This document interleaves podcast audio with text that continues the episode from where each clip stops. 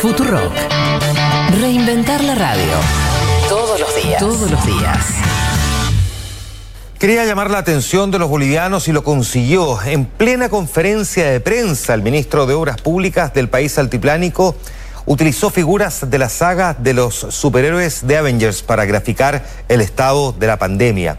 Mientras en los hospitales de La Paz la situación es de verdad dramática. Claudia Salas nos cuenta más.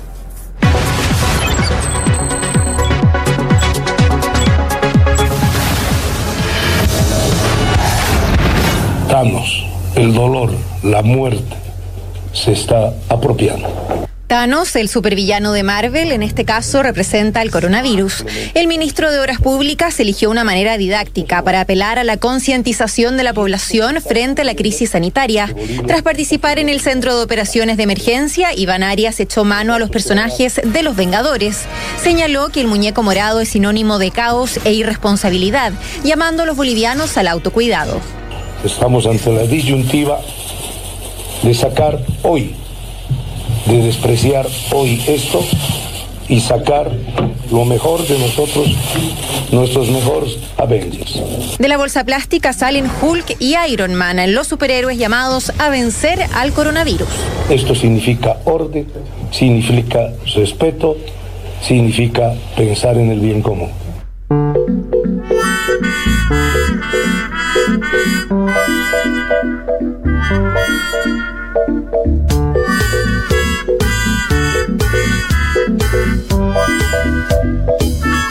mí lo que me mata es que lo saca de una bolsa de, de supermercado.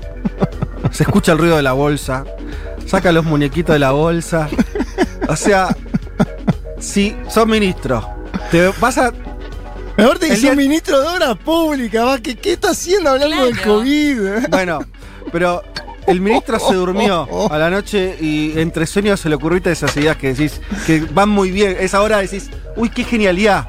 Mm. Después el filtro de la mañana te hace pensar que pone una pavada. A él no le pasó. Ahora, ¿en qué contexto pensás qué genialidad de esto? ¿No, tenés un asesor que te diga, no, no, No. no, por favor, esto No, no, más- por acá. Por otro dijeron, Quizás no es por ahí, quizás no es por ahí.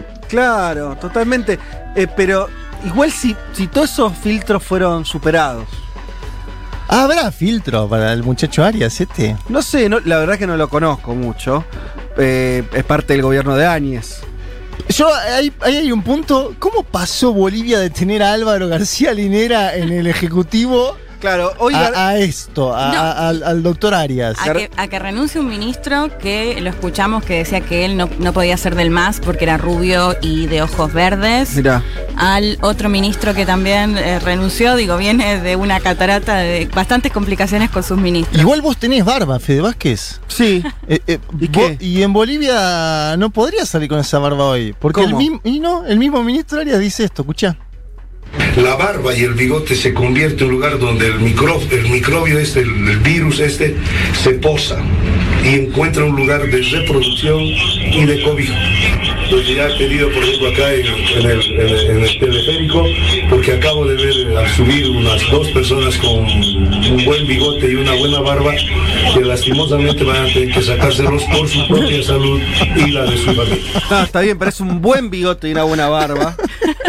O sea, era elogioso, pero para censurar. Esa, mirá que hemos escuchado teorías de todo tipo. hemos escuchado gente que no cree que existe el coronavirus. Sí. Em, eh, hay gente muy estúpida, tipo Martín Tetaz, que No, hoy hoy, estaba tuiteando estupideces de hoy- Brasil. hoy Ay, no dice, lo, no lo vi. hoy dice que no pasa nada, que total en Que Brasil se murió el- 0,0001 de muertes en Brasil. Claro, que en Brasil murieron solamente. Mientras una- Donald Trump está diciendo Brasil no es el ejemplo, ¿no? Pará, Claro. igual con el tema de la barba. Para, para, no nos desviemos, te- para, para, Sí. que quería decir eso. Entonces, Dale, dale, dale, mientras dale. Martín Tetaz, Sí. Sí. digo, vos tenés teorías muy estúpidas, escuchamos cosas muy locas en la cuarentena. Yo nunca había escuchado que la barba y los bigotes fueran transmisores del COVID. Y vos tenés una buena barba y un buen bigote. No podría. Vos ya viajaste en ese teleférico. Sí, hace no tanto, pero Hace- antes de todo. bueno, hoy, si tenés que subir ahí, te Afeita- afeitas.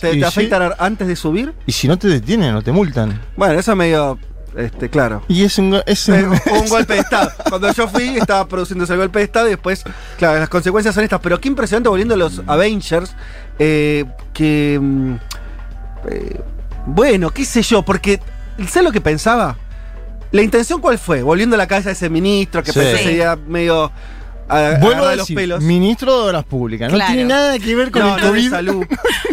Pero siempre hay un esfuerzo de los gobiernos en este tipo de, situaciones para explicar las cosas de manera sencilla. Didáctica. Claro, lo que el tipo pensó es, yo pongo los muñecos, muestro los muñecos en la televisión y la gente va a entender. La verdad es que lo que a mí por lo menos me queda es que era mucho más complicado entender la metáfora que si To- y además, de si no viste la peli, si no estás al tanto, Ponele. muchísimo más Bueno, complicado. pero se difundió mundialmente, ¿no? Una a favor Sí. de Arias es que Ah, Bolivia llegó a la noticia del mundo. Sí, no se estaba hablando mucho de Bolivia. Quería decir algo con respecto Sí. a la barba. sí. Que hay mucho prejuicio igual con la barba. ¿Qué pasó? Y ah, sí, ¿no? ¿no? Nunca lo notaron, nunca les dijeron nada. ¿Sobre Como qué? La barba y su re- supuesta relación con, por ejemplo, la izquierda, ¿no? Me Sí. acuerdo Ah, en Perú, por ejemplo, de ir con un par de amigos, uno muy barbudo, así a lo, a lo Bin Laden, y que la- las- los peruanos y las peruanas en la calle le decían, afeitate. No, o sea, pero ¿en algo que pasaba mucho. Sí. Y en un Además país de. complicado, ¿no? Después de Sí. Sendero Luminoso se pasa. Claro, ya la barba está todo mal. Eh, sí, lo, lo que decís Leti, pues, ah, en los últimos años, como igual tomó esta cosa medio cool, la barba. Claro. Claro. Hipster. Se- hipster, exacto, bien Sí. ahí. Se eliminó para mí la parte esta más, más bolche. Pero igual estaría bueno Puede que ser. después, no ahora, no ahora, pero después, en un ratito igual. O sea, Pablo Casado del PP usa barba. Este señor Martín Tetá que vos trajiste a escena usa barba. Claro, claro. Eh, Sí, sí. lo- por eso yo me preguntaba y, y para que lo cuente después, si quiere el man, que más que barba ahora parece que hay otros indicadores, por ejemplo, hay, pe- hay periodistas que, que van, a, van a quemar marihuana con, con la ministra. tremendo. Y aparece en el informe eso, ¿no? Y aparece, no sé, vos no sé si sabes algo de eso, Juan. Yo sí, me, algo me han comentado que, que aparecí en un reporte, una de esas famosas fichas de, de la AFI. Pero Eh, los desorientaste porque no sabían si eras eh, opositor o de ellos. Dice, quemó marihuana junto a la ministra. Claro, pero ¿sabes qué, Juan? Te respondo, salí amar- amarillo, salí. Me pasó la fecha. y salí amarillo y sí, bueno, entre otros detalles, el perfil comenta acerca de una, una quema de marihuana en la que te- tuve la suerte de ser parte, ¿no? Tuviste la Después, suerte de Viendo, viendo cómo, cómo desenvolvió todo, quizás digo, bueno, se, se difundió bastante, pero bueno, valió la pena. Bueno, pero ¿sabes lo que pasa? Eh, voy a decir una frase que por ahí ese ministro boliviano también le, le gusta. ¿Sabes lo que pasa? Así son los zurditos. que estamos defendiendo Uma rígida política de controle da natalidade. I asked one of the top people in China. I'm going to deliver Brexit. Dicen que yo soy el presidente pobre. Pobres son los que quieren más. The International Monetary Fund is also a 信心和决心不会变。Los modernos grupos están aquí. Nuestra gran nación, que viva México.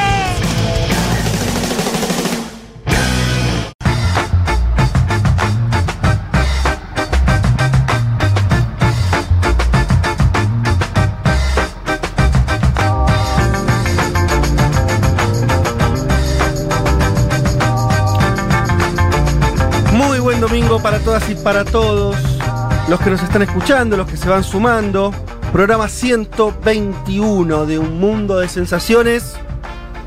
Acá Ya- llegó algo, ¿eh? Llegó algo que se ¿Qué ve esto? tremendo. Un budín con almendras, no lo dijimos para el Día del Periodista. Ah, Nos manda Mauro Martínez de Fundación Meridiano, que hemos Ah, qué grande Mauro. Sí, así que un beso grande, lo, conozco. vamos a comer en Genio, breve. Mauro. Pero se ve muy lindo esto. No, ¿eh? se ve riquísimo. Te da la pena, Fundación da pena Meridiano, ¿eh? comerlo, Soft ¿eh? Power, ¿no? Esto es soft Muy power. lindo, muy lindo, muy lindo.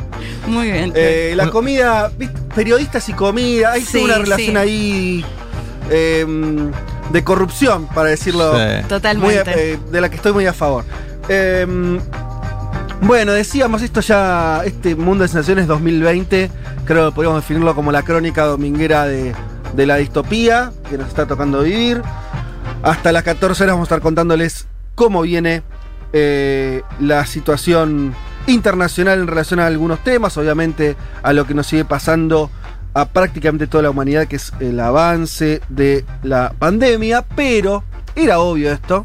Yo entro a ver a ver qué es la primera cosa que dicen los oyentes. ¿Qué dicen? Nos ¿Qué? piden que hablemos de, no sé, que, Para mí, que, ¿qué están con la barba? que hablen de África, que hablen de, no sé, viste, profundidad de análisis.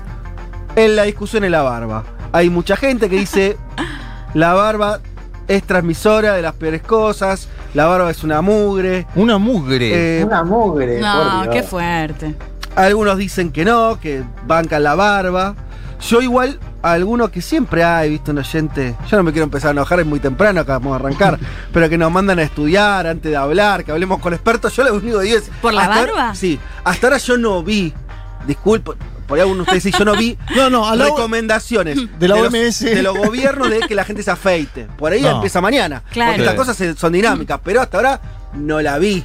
Entonces, no, no, no voy a consultar con expertos. Si vemos algo que se vaya de eso, en fin. Y aparte lo dijo un ministro que tenía un muñequito de Thanos a los dos días en la mano, digamos. No, no es la fuente de legitimidad No, máxima, ¿eh? No. Totalmente. Obviamente que por ahí la, la barba transmite ahí un, un mensaje que dice em, eh, que Pero si tenés el barbijo, además, te estás tapando. A ver qué dice el mensaje. No, que dice que dificulta el uso de los barbijos. Una barba muy. a- muy Ah, puede ser, claro. Sí. Eh, no sé, por ahí están hablando de las barbas esas tipo Papá Noel, que decir, bueno, qué sé yo. Claro. Nosotros no tenemos esas barbas. No, No, no. es una barba un toque, un tigro. En fin. Eh, pero el debate por ahora son las barbas, veremos si los llevamos a nuestros oyentes Es que- a perdón, otra Fede, cosa. pero sí, si pensás en. Yo siempre digo la barba Bin Laden porque me parece bien Sí. representativa. Esa sí puede ser, Y- si estornudás o algo, mm, cae un poquito abajo del barbijo. Sí. Bueno, hay que higienizarse la barba, ¿no? hay que lavarse la barba también. Claro. Hay productos para la barba. Sí. Sí, claro, no, no uso nada yo, pero bueno, con suerte me la corto cada tanto. Che, eh, arranquemos, así no se nos va el programa. Eh, Elman, ¿estás del otro lado? ¿Estás ahí? Estoy, estoy. Bueno, eh, nos vas a comentar un poco, actualizar sobre lo que está ocurriendo en los United States. Sí, vamos a hablar un poco de cómo, cómo siguen las protestas. Ayer hubo una marcha masiva en, en Washington, fue quizás la, la más masiva, hablan de entre 100.000 y 200.000 personas. Sí, eh, enorme. En la capital, también, como venía pasando en los últimos días, se desbordó en, en otras embajadas de Estados Unidos en el mundo, una marcha muy fuerte en Londres. Vamos a hablar un poco de cómo sigue el clima, un clima, no sé si coinciden chicos, que bajó un poco la espuma en los últimos días. Sí. Vamos a hablar un poco de por qué esa, por qué hoy eh, ya vemos cómo, si bien siguen algunos enfrentamientos en partes del país, ya bajó un poco el clima más de tensión, más de violencia. No, no estoy diciendo que no sigan las protestas, no siga el reclamo, pero ya no se ven las escenas que se veían la semana pasada. Vamos a hablar, insisto, de, de- de por qué está pasando esto y hablar también de algo que explica un poco este clima, que es que Trump no logró sacar a los militares a la calle. Esto era algo que había amenazado a principios eh, de la semana. Hubo La jugada más fuerte era. Claro, bueno, el Pentágono, mediante su ministro de Defensa, eh, bajó, le, le- le bajó el pulgar a, a Trump, dijo que, to- que todavía no están las condiciones eh, que ameritaban a- que, que- que puedan sacar la- los militares a la calle. Vamos a ver un poco de eso. También tenemos algunas voces eh, dentro del Partido Republicano que están criticando a Trump. Vamos a ver un poco cómo, cómo sigue esta cuestión en Estados Unidos.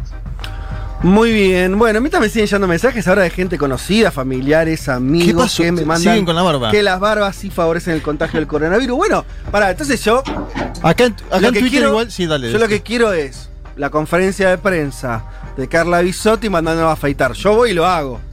Pero hasta ahora no lo había escuchado. Sí, vas y te afeitas, así tan fácil. Yo soy muy, muy de seguir las normas. Hay oyentes de UMDS que dicen, barba mata galán, no militen afeitarse, por favor. No, Y yo también creo lo mismo. El otro día leía un tuit que decía que eh, con el barbijo uno se ve más lindo, más No, linda, como, no, la, bueno, como la barba a los vamos. hombres. Ah, y totalmente de acuerdo. Para ¿Sí? mí siempre un hombre se va a ver mejor con la barba que sin la barba. Pero bueno, otros Sí, piensan que es sucio, qué sé yo. Sí, acá Antonio, mi amigo, me dice una nota que dice, según el estudio, los hombres con barba son más sucios que los perros. Ay, no. Bueno, Para un poco. tal vez, no- tal vez este, nos fuimos un poco, pero bien. Estoy a favor. Co- Vos estás a favor, hermano, que sos, Claro. sos de afeitarte. Bueno, semáforo amarillo, mirá vos. continuemos, continuemos. Eh, Con barba no lo dejaban pasar a la quema de marihuana. No, claro, claro. Che, y para seguir con eh, Estados Unidos, del cual vamos a hablar bastante hoy también, dado lo que está ocurriendo, eh, adelantanos, Leti, el tema que traes, que está buenísimo, que mm, todos escuchamos hablar de esto, de- con distintos niveles de profundidad, lo hemos visto muchas veces en películas y demás, eh, pero que a la luz de lo que está ocurriendo hoy está bueno echarle un vistazo, que es esa famosa organización, hoy debería decirse organización terrorista, ¿no? Mínimo, Sí. que era el Clu- Ku Klux Klan, perdón, Sí. eh, la organización eh, de blancos norteamericanos que se dedicaban a matar negros. Bueno, re interesante justamente lo que decís porque como se le suele llamar es supremacista o supremacismo blanco, Mm. no terrorismo. Pero si vamos a estar hablando un poco justamente, las columnas en general no tienen que ver con la coyuntura, pero en este caso me pareció interesante hacer un repaso histórico y cuál es la actualidad de esta eh, organización, el Ku, Ku Klux Klan. Así que vamos a estar hablando un poco de las distintas eras que, por No, que claro, atravesó. porque tiene una historia larga además. Tiene una historia larga, vamos a hacer recomendación de un par de películas y eso que sé que a los y las oyentes de Futu les gusta mucho. Así que eso, principalmente vamos a estar haciendo un repaso y ver qué es lo que pasa en la actualidad.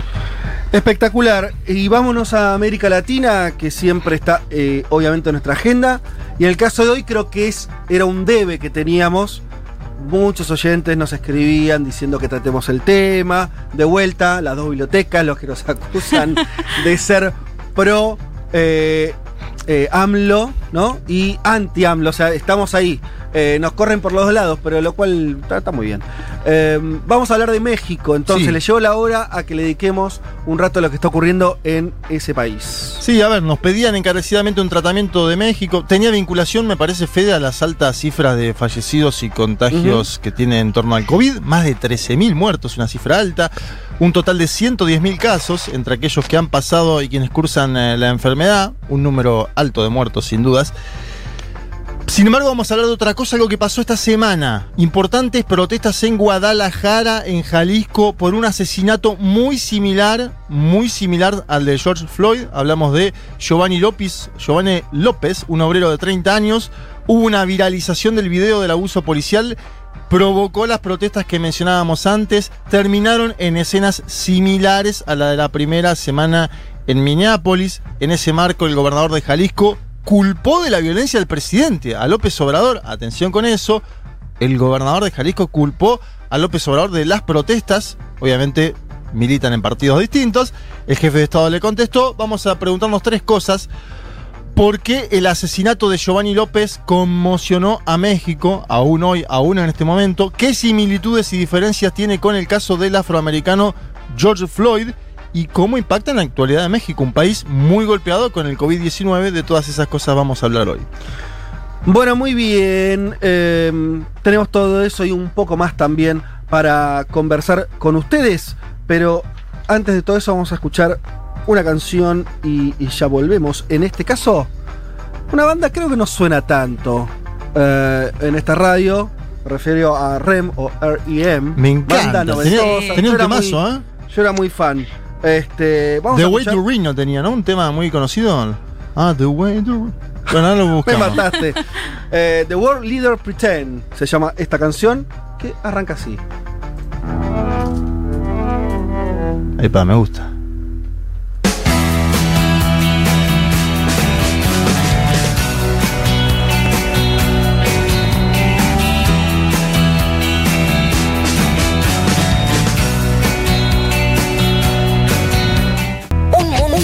De sensaciones. Vázquez, Carg, Martínez, Elman. Información justo antes de la invasión zombie.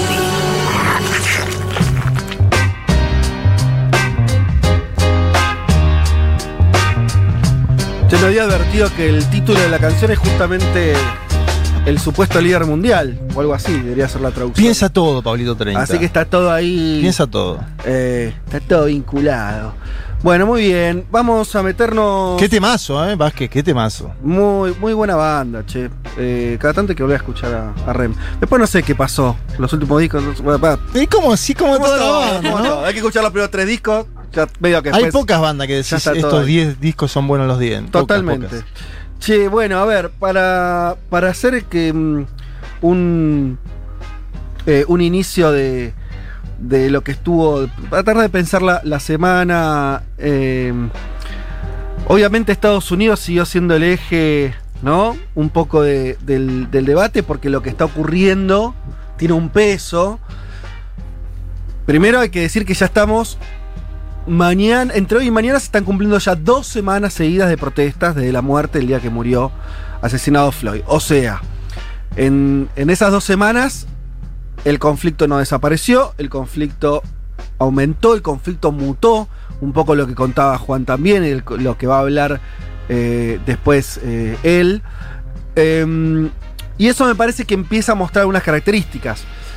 Yo sé, por ejemplo, eh, Juanma, vos comentaste el documental sobre el alzamiento del 92. El ya 92 está en Netflix. Muy buen documental, lo, lo vi también, lo vi a partir de tu recomendación.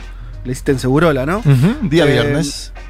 Y, y ahí vos ves claramente lo que es. es recuerdo brevemente, en 1992 asesinan, no, perdón, no asesinan, golpean ferozmente eh, a, a Rodney, que era Rodney un- King, un taxista. Un tipo que estaba ahí manejando su auto, lo baja la policía, lo golpea, bueno. Hasta ahí nada nuevo entre comillas, pero lo mismo que ocurrió ahora con Floyd fue filmado. ¿Sí? Con una cámara vieja, de esas bien sí, viejas. al principio de los 90, pero había un vecino filmando. Un crack el vecino. Tremendo. Eh, lo filma y eso por, eh, llega a los medios, bueno, se difunde. Hay un juicio y en el juicio lo a- absuelven a los policías. ¿sí? En vez de encontrar los culpables, los absuelven de los cargos.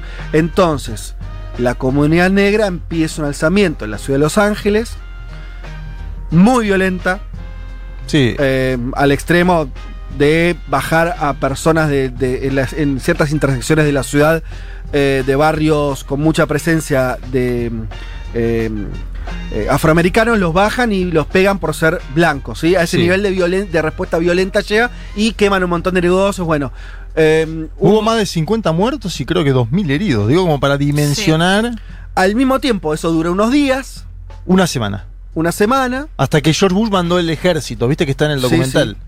Manda al ejército y desaparece prácticamente. No, ca- casi no quedan rastros de eso. De hecho, el documental un poco incluso hace una mención a, a lo- algo muy similar que, había ocurrido en la década del 60. Claro. Entonces la idea es, bueno, en la medida en que no haya modificaciones eh, estructurales de la justicia, de cómo actúa la policía, también habrá respuestas en ese mismo sentido de la sociedad, eh, o sobre todo de la comunidad negra, en ese mismo sentido. Pero el documental tiene un gusto muy amargo, porque la idea es que, lo- lo- la sensación que queda es esa, ¿no? Es que no se producen cambios Claro. y que esas protestas son con un nivel de violencia tal que también impiden, en alguna manera, esto no, yo esto no, saquen la moralidad eh, de, de lado, no estoy diciendo que sea culpa de la protesta, nunca es culpa del quien protesta.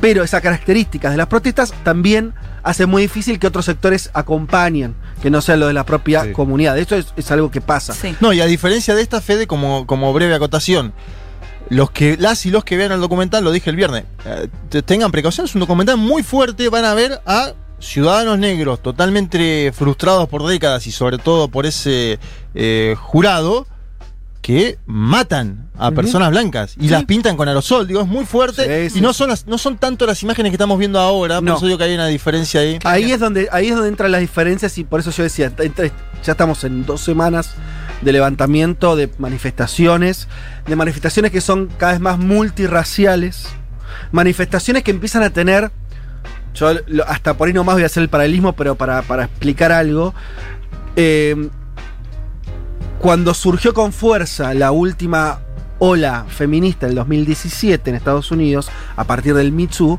el feminismo tenía décadas y décadas de una historia muy larga de luchas.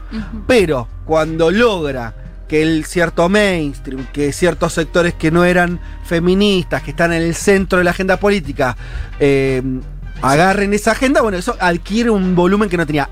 Yo creo que algo de eso estamos viendo Sí, que está pasando en. Estados Unidos con la cuestión racial. Algo de eso está ocurriendo. Veremos con qué dimensión, veremos si logran cambios profundos, veremos si, si se mantiene. El, lo otro que, que hay que tener en cuenta es que en Estados Unidos, además, es el país que está teniendo eh, más muertes producto de la pandemia. Y no son pocos los que se empiezan a preguntar si estas protestas no van a generar otra, otro pico de contagio o otra situación de descontrol de los contagios en un Estados Unidos que ya viene descontrolado en ese sentido. Lo cual Sí. sería muy lógico. Nos la pasamos diciendo acá, lo, lo único que te puede defender del virus es el aislamiento. Bueno, las concentraciones mm, van en contra de eso, es, Sí. es obvio. Y una población afroamericana que justamente ya venía golpeada justamente Por por, ser el la que más COVID-19, sufre. claro. el COVID. De hecho, ahí no, en Estados Unidos hablan de tres crisis superpuestas. Vos tenés la, la propia de la enfermedad, ¿no? La crisis económica, el desempleo y se suma la crisis, llamémosle racial.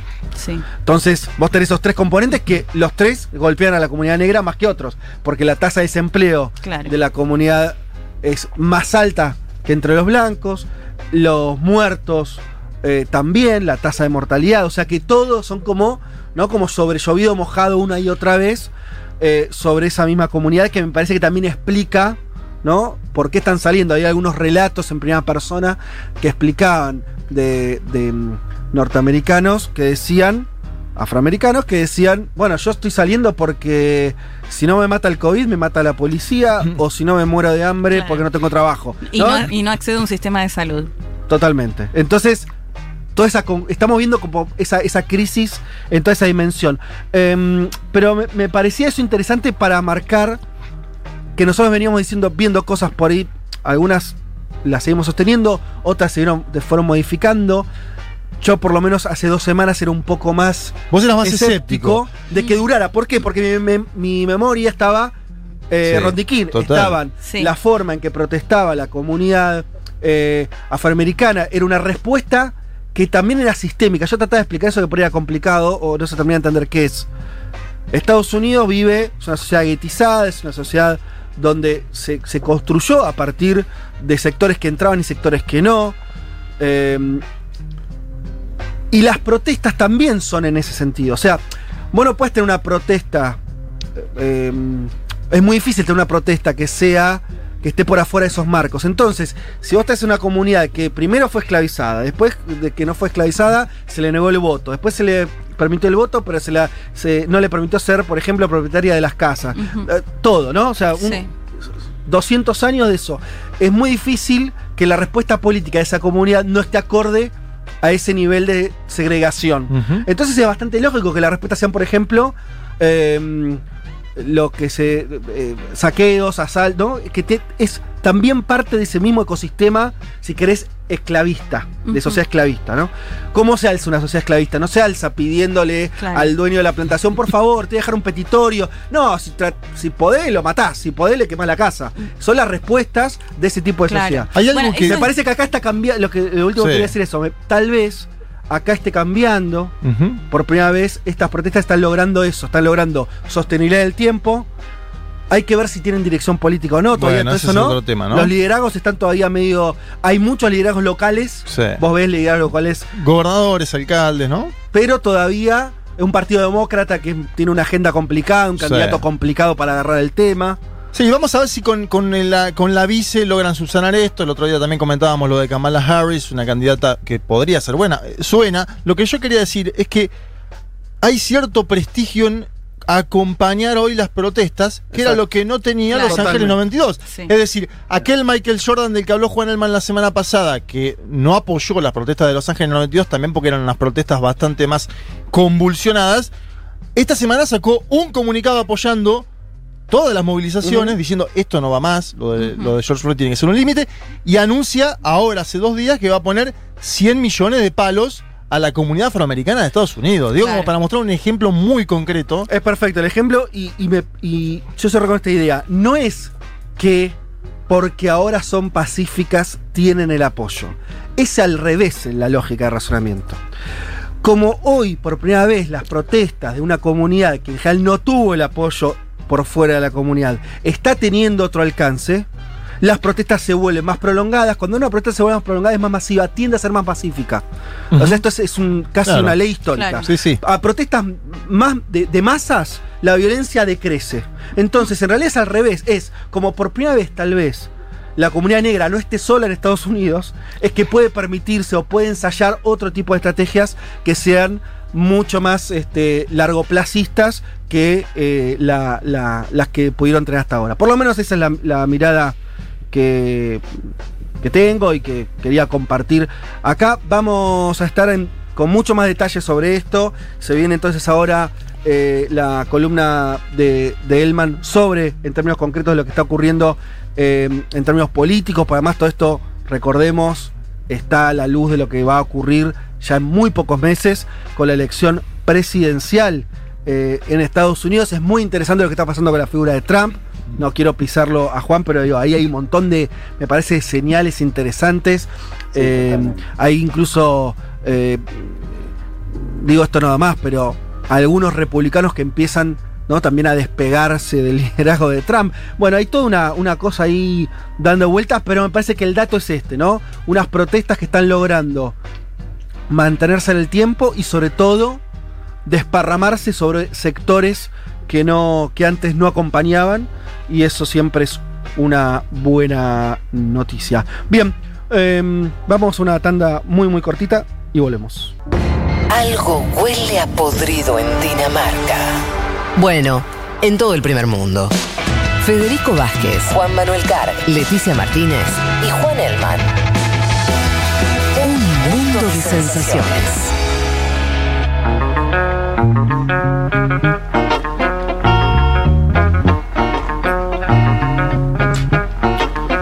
¿Estás cortando en vivo? En estos momentos estoy cortando un. ¿qué es, es un budín? ¿Esto qué es? Sí, es un budín que se ve tremendo. Bueno, en breve lo voy a probar. Un budín que nos trajo. ¿Quién, quién fue Con el amigo? almendras, Mauro Martínez, de Mauro Fundación Martínez. Meridiano. Qué grande la Fundación Meridiano, Sí. ¿eh? Muy bien, Está ¿eh? sumando puntos como loco. Che, Es, Juan, es muy bueno el laburo, igual que Juan, están haciendo, así que aprovechen también para seguir. Claro, no en son las solo redes. budines. Claro. ¿Vos querés, Juan? No, iba a decir esto, me parece increíble que cada, cada torta que llega llega justo cuando yo no estoy. Ay, Digo, sí, qué Recordemos, cumpleaños del señor Vázquez, de repente cada casualidad llevan una torta, bueno, ahí me toca desde casa. Para, Pasan tres semanas de vuelta al budín, también desde casa. No, digo, es muy alevoso, chicos. para, queda poquito para tu cumple, ¿o no? Falta poquito, sí, espero bueno, que- ahí que ya, te vamos a Eh, mimar, Juan. Bueno, eso espero. Bueno, eh, hay que merecerlo, ¿sabes? También. Así que Oh. ganátelo ahora, que te toca. eh, te toca a vos. Em, no, en serio, a ver, vam- vamos a. Yo decía que además de. Me encanta cuestión- ese en vivo. Estás comiendo y hablando. Te van con muerte.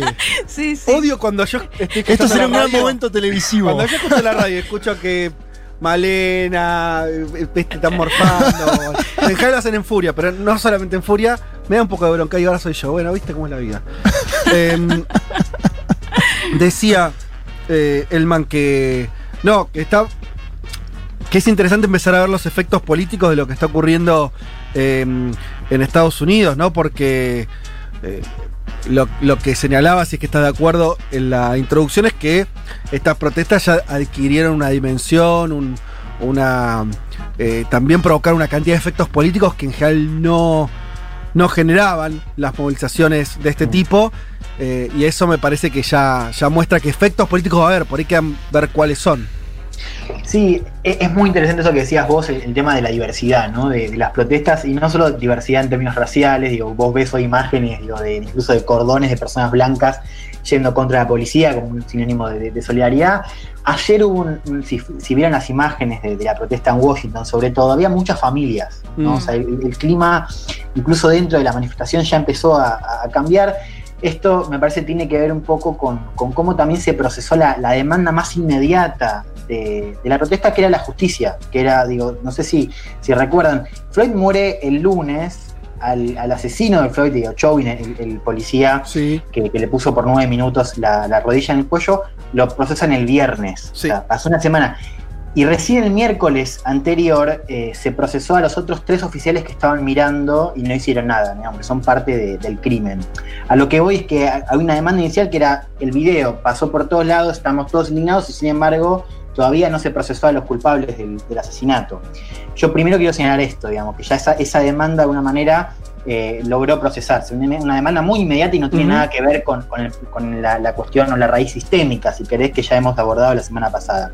Pero me parece que eso es un primer punto para, para entender cómo la espuma bajó un poco. Después esto que decíamos de cómo el reclamo eh, también empezó a ser abordado por diferentes sectores sociales. Hubo también esta semana una, eh, mucho hincapié, bueno, incluso después del funeral de Floyd, en, recordarlo, de hacer como un homenaje. Entonces vos tenías las fotos de Floyd en, la gran mayoría de las marchas con una cuestión más de homenajearlo, de recordarlo. Me parece que eso también contribuyó a este, a este viraje un poco con el clima. Y hay otra cuestión que me parece que es importante y la vamos a contar hoy, que es lo que está pasando dentro del gobierno, ¿no? que es, eh, nosotros tuvimos casi un clímax el lunes, ahora vamos a, comenzar con eso, eh, donde Trump, entre otras cosas, promete sacar a los militares a la calle, ¿no? promete invocar lo que es la ley de insurrección para militarizar la protesta, eh, así como hemos visto en, otras décadas y en un momento de mucha, mucha tensión. Bueno, finalmente no lo pudo hacer, ¿no? Eso eh, terminó, al menos por ahora, Trump no logró sacar a los militares a la calle, fue el Pentágono quien le, bajó el pulgar. Eso sumado a algunas voces republicanas que aparecieron criticando a Trump, diciendo que no es momento para fogonear el conflicto, incluso en algunos casos apoyando el componente pacífico, si querés, de las protestas, bueno, eso me parece que contribuyó también al eh, cambio de clima. Vayamos entonces al lunes, ¿no? Que yo decía, acá fue, fue el clima, y ahí si nos parábamos el lunes decíamos, uh, esto se va para un lado ya eh, muchísimo más eh, diferente. A ver, ¿qué, pasó el lunes? Bueno, el lunes primero Estados Unidos amanece con un fin de semana muy, muy convulso, las protestas del sábado y domingo que fueron muy masivas y, también con un componente más de destrucción, de violencia, mucho enfrentamiento con la policía. El lunes a un equipo de asesores de Trump se le ocurre organizar una coreografía. En ese momento estaban protestando eh, en las inmediaciones de la Casa Blanca.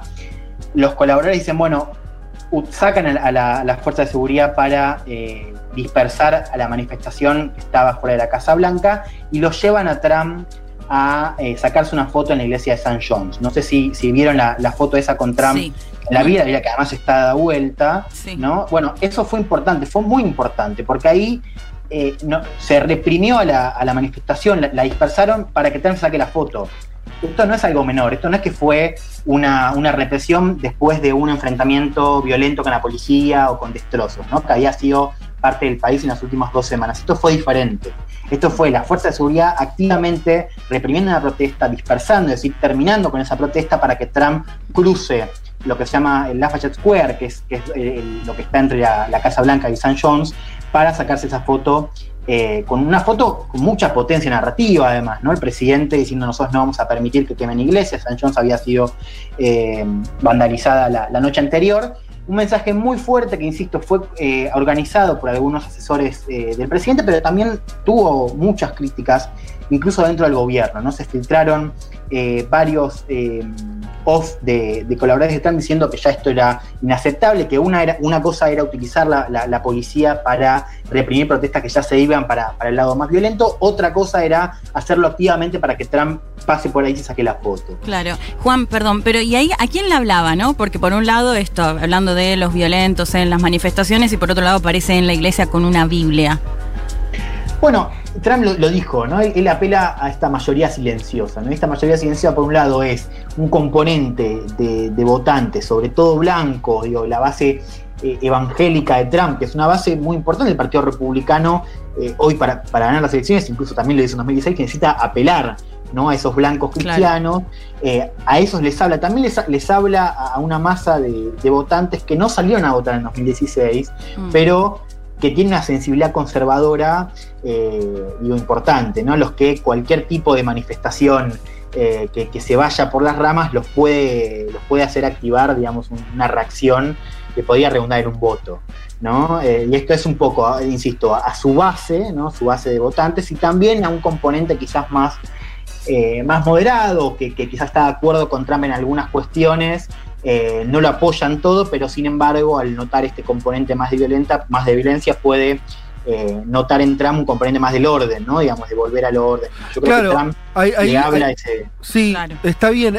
ahí el tema, por lo menos, me parece a mí que tal vez no haya detectado Trump mismo, su círculo más cercano, esto que nosotros decíamos antes, que estas protestas están teniendo un nivel de aceptación que está muy por arriba de lo que eran la aceptación o el acompañamiento que tenían otras protestas similares en años anteriores. Como si lo hubiera repetido, ¿no? Eh, un libreto que por ahí le servía para otra situación que hoy no. Quiero decir, en la medida en que si vos empezás a tener figuras incluso dentro de su gobierno que dicen, che, no, pues mirá, te estás pasando dos pueblos, esto es distinto. Eh, y él sigue, porque vos ves los tweets de él y todavía, ¿no? Eh, Trata de cobarde a Biden porque hizo el gesto de arrodillarse y él está parado. O sea, sigue yendo al cheque con un tema que yo no sé si habría que verlo, eh, empezarán a aparecer encuestas en Estados Unidos, pero si esto tiene un nivel de aceptación, no sé, mayor al 60%, eh, él se está, o sea, se está volviendo más minoritario con esta agenda, ¿no? Es una de las posibilidades, por Sí, lo menos. Sí, y creo, Fede, también depende mucho de, de lo que sucede en las calles, ¿no? Y por eso registrar este viraje, digamos. A, a Trump le sirve también ese componente de, de- de- de- si vos militarizás las calles, es evidente también que haya una reacción fuerte por parte de los que protestan. Obvio. ¿no? Y ahí sí, esas escenas tienen otra. Esa- tienen otro feedback también de, de esa población que quizás no va para un lado y para el otro. No, o sea, no es únicamente una cuestión de- de- del reclamo que, que creo que es importante notar, sino también de cómo las protestas volvieron a, una- a un escenario inicial donde eh, está mucho más en claro cuál es, cuál es la demanda. y, y- y volvemos a esa idea que decíamos de eh, esta- esto- este país entre países, ¿no? digamos, de, de un país que claramente está eh, de acuerdo con, con- la demanda, que, no necesariamente está de acuerdo identitariamente, en el sentido de que no, es que pertenece a, la poblacionera, pero que está de acuerdo, y después un país, digamos, que es el país que representa a Trump, que está cada vez más lejos. ¿no? Ahí la, pregunta es cuál es un poco la proporción y, qué pasa con lo que queda en el medio. ¿no? Y, es muy importante lo que pasa con, con- con las calles hoy, la violencia, porque ahí me parece que está la clave de qué va a pasar con el sector del medio. No sé si, si se entiende esa idea, ¿no? Digo, de, de- de- de- de- en función de lo que pasa en las calles, en función de, eh, la- la- de si la violencia sigue o si estamos un- en un momento donde la demanda pacífica toma más, más dimensión, y en base a eso me parece que vamos a ver cómo, cómo se va a posicionar el, el centro de Estados Unidos, ¿no? Si va a estar más cerca de este país que Sí, está de acuerdo con esa demanda sistemática o con el otro país que se cala Trump, que por supuesto está de acuerdo con, con salir a reprimir. Vuelvo a algo que, que decíamos de- del lunes. El lunes no, no fue únicamente estas escenas de, de- de- de violencia en la iglesia, y más, sino también de un mensaje de Trump de sacar a los militares a la calle. ¿no? Escuchemos a, a Trump lo que dice en, en ese lunes, que fue un poco el clímax de, de esta protesta. Dale. If a city or state refuses to take the actions that are necessary to defend the life and property of their residents, then I will deploy the United States military and quickly solve the problem for them. Bueno, ahí Trump dice, si una ciudad o estado se niega a tomar acciones necesarias para defender la vida y la propiedad de sus residentes, entonces voy a desplegar al ejército de los Estados Unidos y resolver rápidamente el problema. ¿no? Esto fue eh, el lunes, el mismo día de, de la foto, básicamente es eh, activar esta ley de, de insurrección que autoriza el empleo de las fuerzas terrestres y navales de Estados Unidos en eh, casos de insurrecciones. ¿no? Ujú. Decíamos, eh, nos paramos el lunes y decía, bueno, acá esto ya está tomando otra dimensión, son, eh, una promesa de, de mucha más violencia, aumentar la, la tensión. A partir de ahí hubo una reacción, me parece que por un lado dentro de la opinión pública conservadora, de, bueno, esto ya es demasiado, esto, esta foto en la iglesia ya es demasiado. Eh, también incluso dentro del ciclo militar, me parece que... Y algo, algo, también- algo, Juan, que no sé, yo te lo pregunto, eh, pregunta directa, porque no lo tengo para nada claro. ¿Cuánto miden los eh, líderes políticos, el propio centro político de Washington? También la repercusión externa de esto, o sea, la imagen de Estados Unidos hacia afuera, que muchos señalaban, eh, que bueno, que eh, a mayor confrontación, la imagen que vos mostrás es de un país más desgobernado, un país, ¿no? Que más violento, que es bastante distinto a la imagen que siempre quiere proyectar Estados Unidos. Total, sí, sí, creo que, creo que pesó mucho. Creo que pesó mucho, incluso el mismo componente de protestas que desbordó embajadas de, de Estados Unidos en París, en Londres, también me parece que contribuyó a este viraje. Sí. Y, y esto de, bueno, una cosa es el Estado eh, protegiendo la, digo, la propiedad y la vida de sus ciudadanos ante protestas que se desbordan, y otra cosa es la, la policía yendo a reprimir para que Trump se saque la foto. Mm. Digo, vuelvo con, con- digo, quizás para nosotros la, la diferencia no, no, no, no puede ser tan grande porque digo, ya de, de por sí las escenas de, de brutalidad policial en las protestas ya era demasiado alta. pero para eh, quizás este, este, este, círculo más moderado, o no sé si moderado, pero, pero esta opinión pública conservadora, bueno, ya esto es una línea roja. Claro. Y por eso me parece que, insisto, con, esta, con este clima en los círculos militares, decir, bueno, esto ya es demasiado, o sea, está Trump apelando a que los militares eh, vayan a, reprimir las protestas, bueno, ahí me parece que hubo un, síntoma que terminó decantando en esto que decía al principio de cómo el Pentágono, el Departamento de Defensa de Estados Unidos, salió a cruzar públicamente a Trump. Lo escuchamos a Mark Esper, que es el secretario de Defensa, eh, que el miércoles en una conferencia de prensa dijo esto. The option to use active duty forces in a law enforcement role should only be used as a matter of last resort and only in the most urgent and dire of. We are not in one of those situations now. La opción de recurrir a las fuerzas activas solo puede ser utilizada como un último recurso y solo en las situaciones más urgentes y terribles. No estamos en una de esas situaciones en este momento. Esto decía el secretario de Defensa de Estados Unidos. Ahora ya, por supuesto, se habla de que va a ser despedido eh, en las próximas semanas. o sea, no había forma de, contradecir más a Trump que lo que dijo. Porque vos pasaste el audio de Trump diciendo... Eh, vamos a sacar a los militares a la calle y el tipo dice, no, esto no, no es un escenario para eso, directo. Claro, totalmente. Y esto me parece importante claro porque a veces se perdió. O sea, hoy Estados Unidos no tiene a los militares en las calles, lo que tiene es la Guardia Nacional, ¿no? La, a la que recurren en todo caso los, los gobernadores. sí, una especie de gendarmería para una traducción argentina. Lo que hubo, y ahora ya se dio vuelta atrás, fueron 1.600 efectivos en Washington desplegados por si las dudas. Hubo también algún tipo de, acción, pero fue muy minoritaria. Y hoy esa promesa de Trump de sacar a los militares a la calle no se pudo cumplir. Entre otras cosas porque el Pentágono dijo hasta acá. Nosotros ahora en este momento no vemos un contexto que amerite sacar a los militares a la, calle. Y me parece que si tomamos también este componente que decíamos de cómo las protestas bajaron un poco el tono, me parece que estamos cada vez más lejos ¿no? de un escenario, al, menos, por ahora.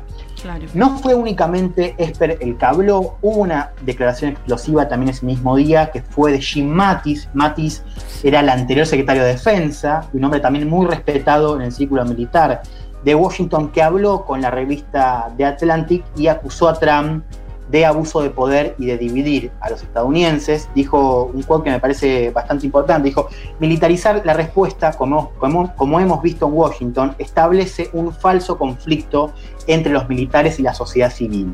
¿no? Esto decía Matis, fueron dos eh, declaraciones, digo, la de Esper, el secretario que estaba a, cargo, y, y Matis, el anterior, que fueron realmente muy importantes y desbordaron incluso eh, la, opinión pública en Estados Unidos. de, hecho, Juan, perdón, pero creo que Matis no había hablado desde, o sea, no había hablado de Trump desde que había renunciado, en, creo que en diciembre de 2018. Claro. Digo, y sale a hablar justamente en este contexto. Y no es, y, agregaría eso que decís. Eh, que no estamos hablando de un defensor de los derechos humanos, que sale a hablar, eh, no sé, estamos hablando de dos tipos que manejan el Pentágono. Claro, claro. Yo lo decía en, Furia de B, Dios, tenés, no sé, es difícil encontrar una figura más conservadora, más pro orden que el, los secretarios de defensa, que vienen además de ahí, ¿no? Entonces, que esos tipos le digan a Trump no, como decís Juan, que, sean los que marquen la línea roja, está diciendo mucho también de dónde, a cuán lejos se fue Trump también. Claro. Claro, totalmente. Digo, y ahí me parece interesante esta, de, esta dicotomía entre militares y sociedad civil. ¿no? Porque acá esto es algo que hemos visto mucho con líderes de, de ultraderecha que tienen un, componente, lo que apelan mucho a la fuerza militar. Eh, y, fíjate, me parece que un, buen paralelismo es Brasil, sí, ¿no? Donde eh, ya hay como, como un avance cada vez más, más paulatino de los militares eh, dentro de, de, la vida política del país y hay como una línea roja que no se estableció en ningún momento, mm. parece, ¿no? Digamos, son militares que, que, no, que no quieren eh, ser vistos como cómplices de, un supuesto golpe de Estado, pero al mismo tiempo ya eh, se fueron a bordo con, Bolsonaro, digo, ahí ya cruzaron una línea roja. Mm. Eh, acá me parece que lo que estamos viendo en Estados Unidos es como dentro de los mismos círculos militares dicen, bueno, esto es un problema, ¿no? Porque esto ya está por encima de la Constitución, ¿no? Y tenemos que salir a marcar esa línea roja. Nosotros podemos salir, salimos a, cumplir nuestros deberes, pero siempre marcados en la Constitución. Y lo que está diciendo Trump ahora está por fuera de la Constitución. O sea, no hay motivos para salir. Y esto me parece importante. No hay marca una relación entre militares y sociedad civil que al, menos representa una diferencia con la de otros escenarios que tienen líderes de ultraderecha que llaman activamente a esto como, como Brasil.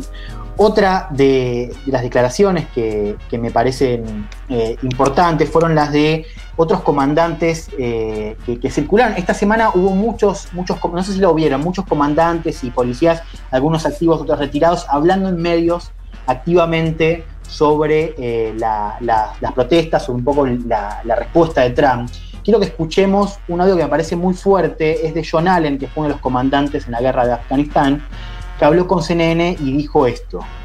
Uh, civilian protesters who have peacefully gathered uh, to protest uh, massive social injustice in our country, uh, being attacked by riot police, uh, in order just simply to clear a street so that we can have a photo op in front of a of a church. You know, we don't we just don't do that in this country, Jake. What this what we should be doing right now, given the difficulties that we're facing as a country from COVID and in the aftermath of the terrible murder of George Floyd and the very in the very emotional uh, memorial service this afternoon, which ought to be a healing environment for us, we should be very carefully embracing the Constitution of the United States so that we're holding up the rights of our citizens, not uh, violating their civil rights at the moment when they are, in fact, exercising their First Amendment rights for peaceful assembly and freedom of speech.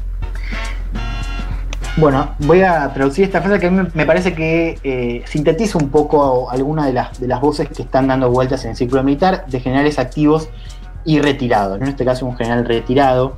Dice, cuando ves a civiles protestando pacíficamente por la injusticia social en nuestro país, siendo atacados por la policía y las fuerzas de seguridad simplemente para liberar una calle, para tomar una foto enfrente de una iglesia, nosotros, nosotros no hacemos estas cosas en este país. Lo que deberíamos hacer, eh, lo, que deberíamos estar haciendo en este momento, dadas las dificultades que enfrentamos por el coronavirus y después del asesinato de George Floyd, es abrazar la Constitución y defender los derechos civiles de nuestros ciudadanos, no violarlos. Y ellos están de hecho ejerciendo sus derechos, anclados en la primera enmienda de Asamblea Pacífica y Libertad de Expresión. No, por esto decía de, eh, que estas protestas están enmarcadas en, en la Constitución y eh, los mismos militares están diciendo lo que está diciendo Trump ahora, lo que está pidiendo Trump está por fuera. Hay, una, cosa que yo no, no, va a entrar ahora, pero me parece, y ahora con, con Leti hablaremos algo, que eh, Trump parece haber sido efectivo para movilizar también a, lo digo así, poco académicamente, a los más loquitos, ¿no? Porque sí vimos como cae. Esto que vos hablas de las protestas, pacíficas, enmarcadas en la Constitución, también les sirve a otro sector para salir enfierrados, hacer demostraciones, no, acá estoy con mis armas y, medio como en la cara de los que están protestando. Hay como, como cierta fricción adentro de la sociedad civil. Bueno, lo vimos con la cuarentena. También. Digo, armados pidiendo que se termine la cuarentena. Sí, a ver, yo para, cerrar me parece que diría lo siguiente. O sea, primero hay que, hay que ver un poco cómo sigue esta relación dentro de, entre el gobierno y el Pentágono. Eh, porque es cierto, y así como decía que varios generales están distanciándose de Trump, también es cierto que tenés voces muy extremas dentro claro, Claro. ¿no? Hay que ver cómo, cómo sigue esa, esa tensión. Yo quiero señalar que al menos esta semana eh, Trump tiene una, una, línea roja trazada por parte de estos militares. Vamos a ver cómo sigue esto, vamos a ver si sigue en el cargo, si Trump efectivamente va a poder o no cumplir con su promesa. Después también quiero señalar esto que decíamos al principio, de cómo las protestas también están alejándose de ese motivo, ¿no? alejando un poco de esa justificación de sacar a los militares a la calle. Eh, y en tanto esas protestas sigan y en tanto tengan ese componente diverso y si sean escuchadas por los medios, me parece que esto dificulta un poco la narrativa de Trump de eh, estos están desbordando el país, ¿no? porque lo que vimos este, domingo no, no, parecería ser una amenaza a la propiedad y a la vida de Estados Unidos, más bien lo contrario, ¿no? parecen manifestando, manifestantes que están ejerciendo sus derechos constitucionales y están eh, denunciando una situación de, injusticia. Yo buscaría estas, estas dos claves, veremos cómo, cómo sigue. Me parece que, acá va a estar un poco eh, la, disputa en, estas elecciones, digo, del componente de orden-desorden. Esto de todas maneras es semana a semana, ¿no? Hay que ver qué pasa la semana que viene. Hoy de todas maneras va a haber también protestas en Washington y otras partes del país. Una última cosa, eh, respondémela rápido y si no, si, no, si es para largo no, pero alguna idea de, porque lo dijo Carg en la apertura, alguna idea de quién podría acompañar a Biden en la fórmula y si eso, si hay serias chances de que sea una mujer eh, y una mujer eh, afroamericana o todavía todo eso está muy verde y medio chamullo? No, no lo sé, o sea, eh, lo, lo- lo que vi es que digamos, hay una lista un poco más amplia ahora que está incluyendo candidatas eh, afroamericanas como Stacey Abrams, por ejemplo, Ujú. que, que- que peleó por la gobernación de, de Georgia y Kamala Harris, eran las, las dos que, que- que Ujú. había visto con, con más chances. La verdad es que no lo sé, a mí me, me parece, me, me da la impresión de que hay cada vez más chances que sea una, una mujer afroestadounidense. Eso, pero eso es lo que te puedo decir. Bueno, ojalá, ojalá. Eh, gracias, Elman, como siempre. Hasta las 2 de la tarde. De la tarde. Vázquez, Carg, Martínez, Elman te traen un mundo de sensaciones. Una solución argentina para los problemas globales. Bueno, muy bien. Vamos a traerles la canción elegida por Pablo 30, el musicalizador de Futurock. En este caso, ¿qué nos dice Pablo? Dice, bueno, estamos hablando de las protestas en Estados Unidos. Nos llega una noticia de la OMS informando un nuevo brote de ébola en el Congo. Así que nos vamos allí, dice Pablo, a tratar de cruzar el racismo, colonialismo y música. Qué bien. Mirá qué intersección Sí, te metió. Muy buena. Em, Un columnista más, digamos. Sí, ya casi un columnista. Sí, nada más sí. estoy leyendo tipo cartas sus Me encanta. recomendaciones. Vamos a escuchar al hip hopero oriundo de Lumbubashi, Baloji. Se llama el artista Baloji. Ah, te tiró un ladrillazo por la cabeza. Eh, que, ¿Sabes lo que significa Baloji? ¿Qué significa? No. Hombre de ciencia en Swahili. ¿sí? Bueno. El Swahili es el idioma más hablado en África. Eh, pero me que interesa- interesante lo que eh, dice. Durante el periodo colonial, el significado cambió. Era hombre de ciencia, de la ciencia local, ¿no? Eh, pasó a denominarse hombre de las ciencias ocultas y después hechicero. Mirá qué forma de bajarle el precio, ¿no? O sea, lo que era ciencia se transformó en hechizo. lo que es el eurocentrismo que hemos hablado en alguna otra ocasión. Sí, bastante impactante. Dice Balogi, más que odiarlo al nombre, lo detesto profundamente. Intenté, intenté cambiarlo, pero era demasiado caro, dice. Lo curioso que lo mantuviera también a la hora de escoger el nombre artístico, al final se lo dejó. Ocasión perfecta para rebautizarse gratis. No encontré nada mejor, al final preferí asumirlo. Eh, bueno, se fue a Bélgica, Balogi, este músico oriundo del Congo.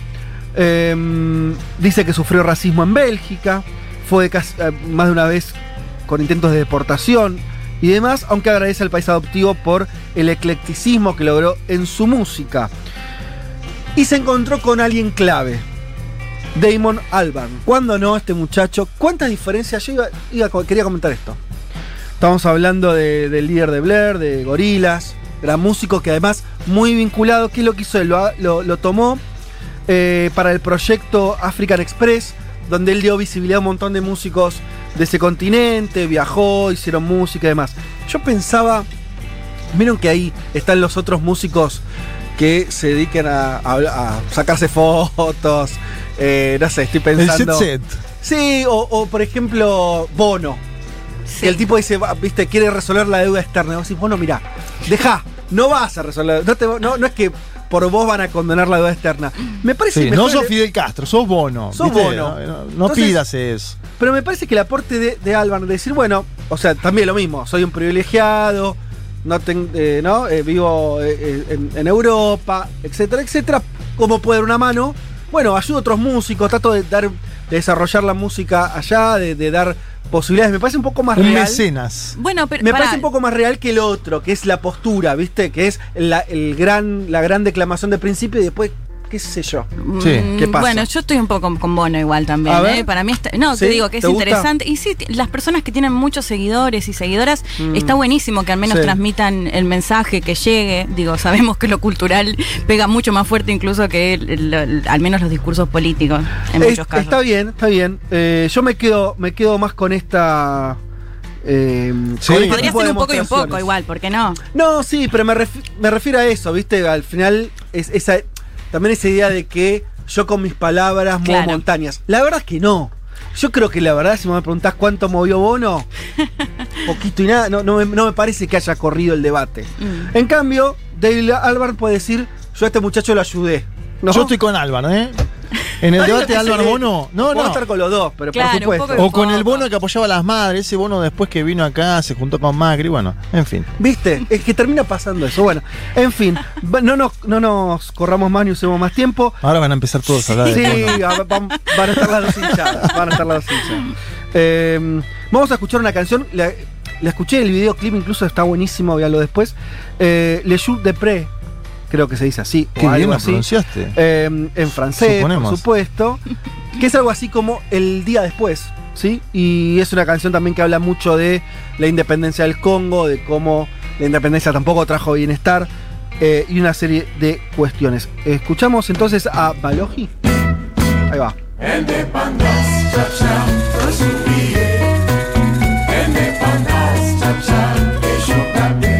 Le jour d'après.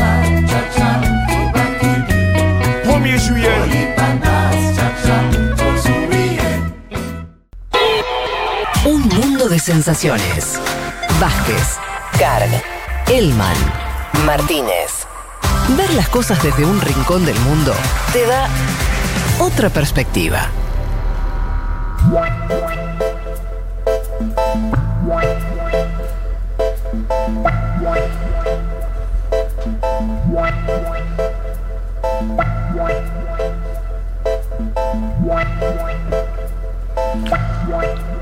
Bueno, muy bien. Seguimos aquí en un mundo de sensaciones. Em, muchos mensajes. Em, dice, sin idolatrar a Bono tampoco lo matemos, dice.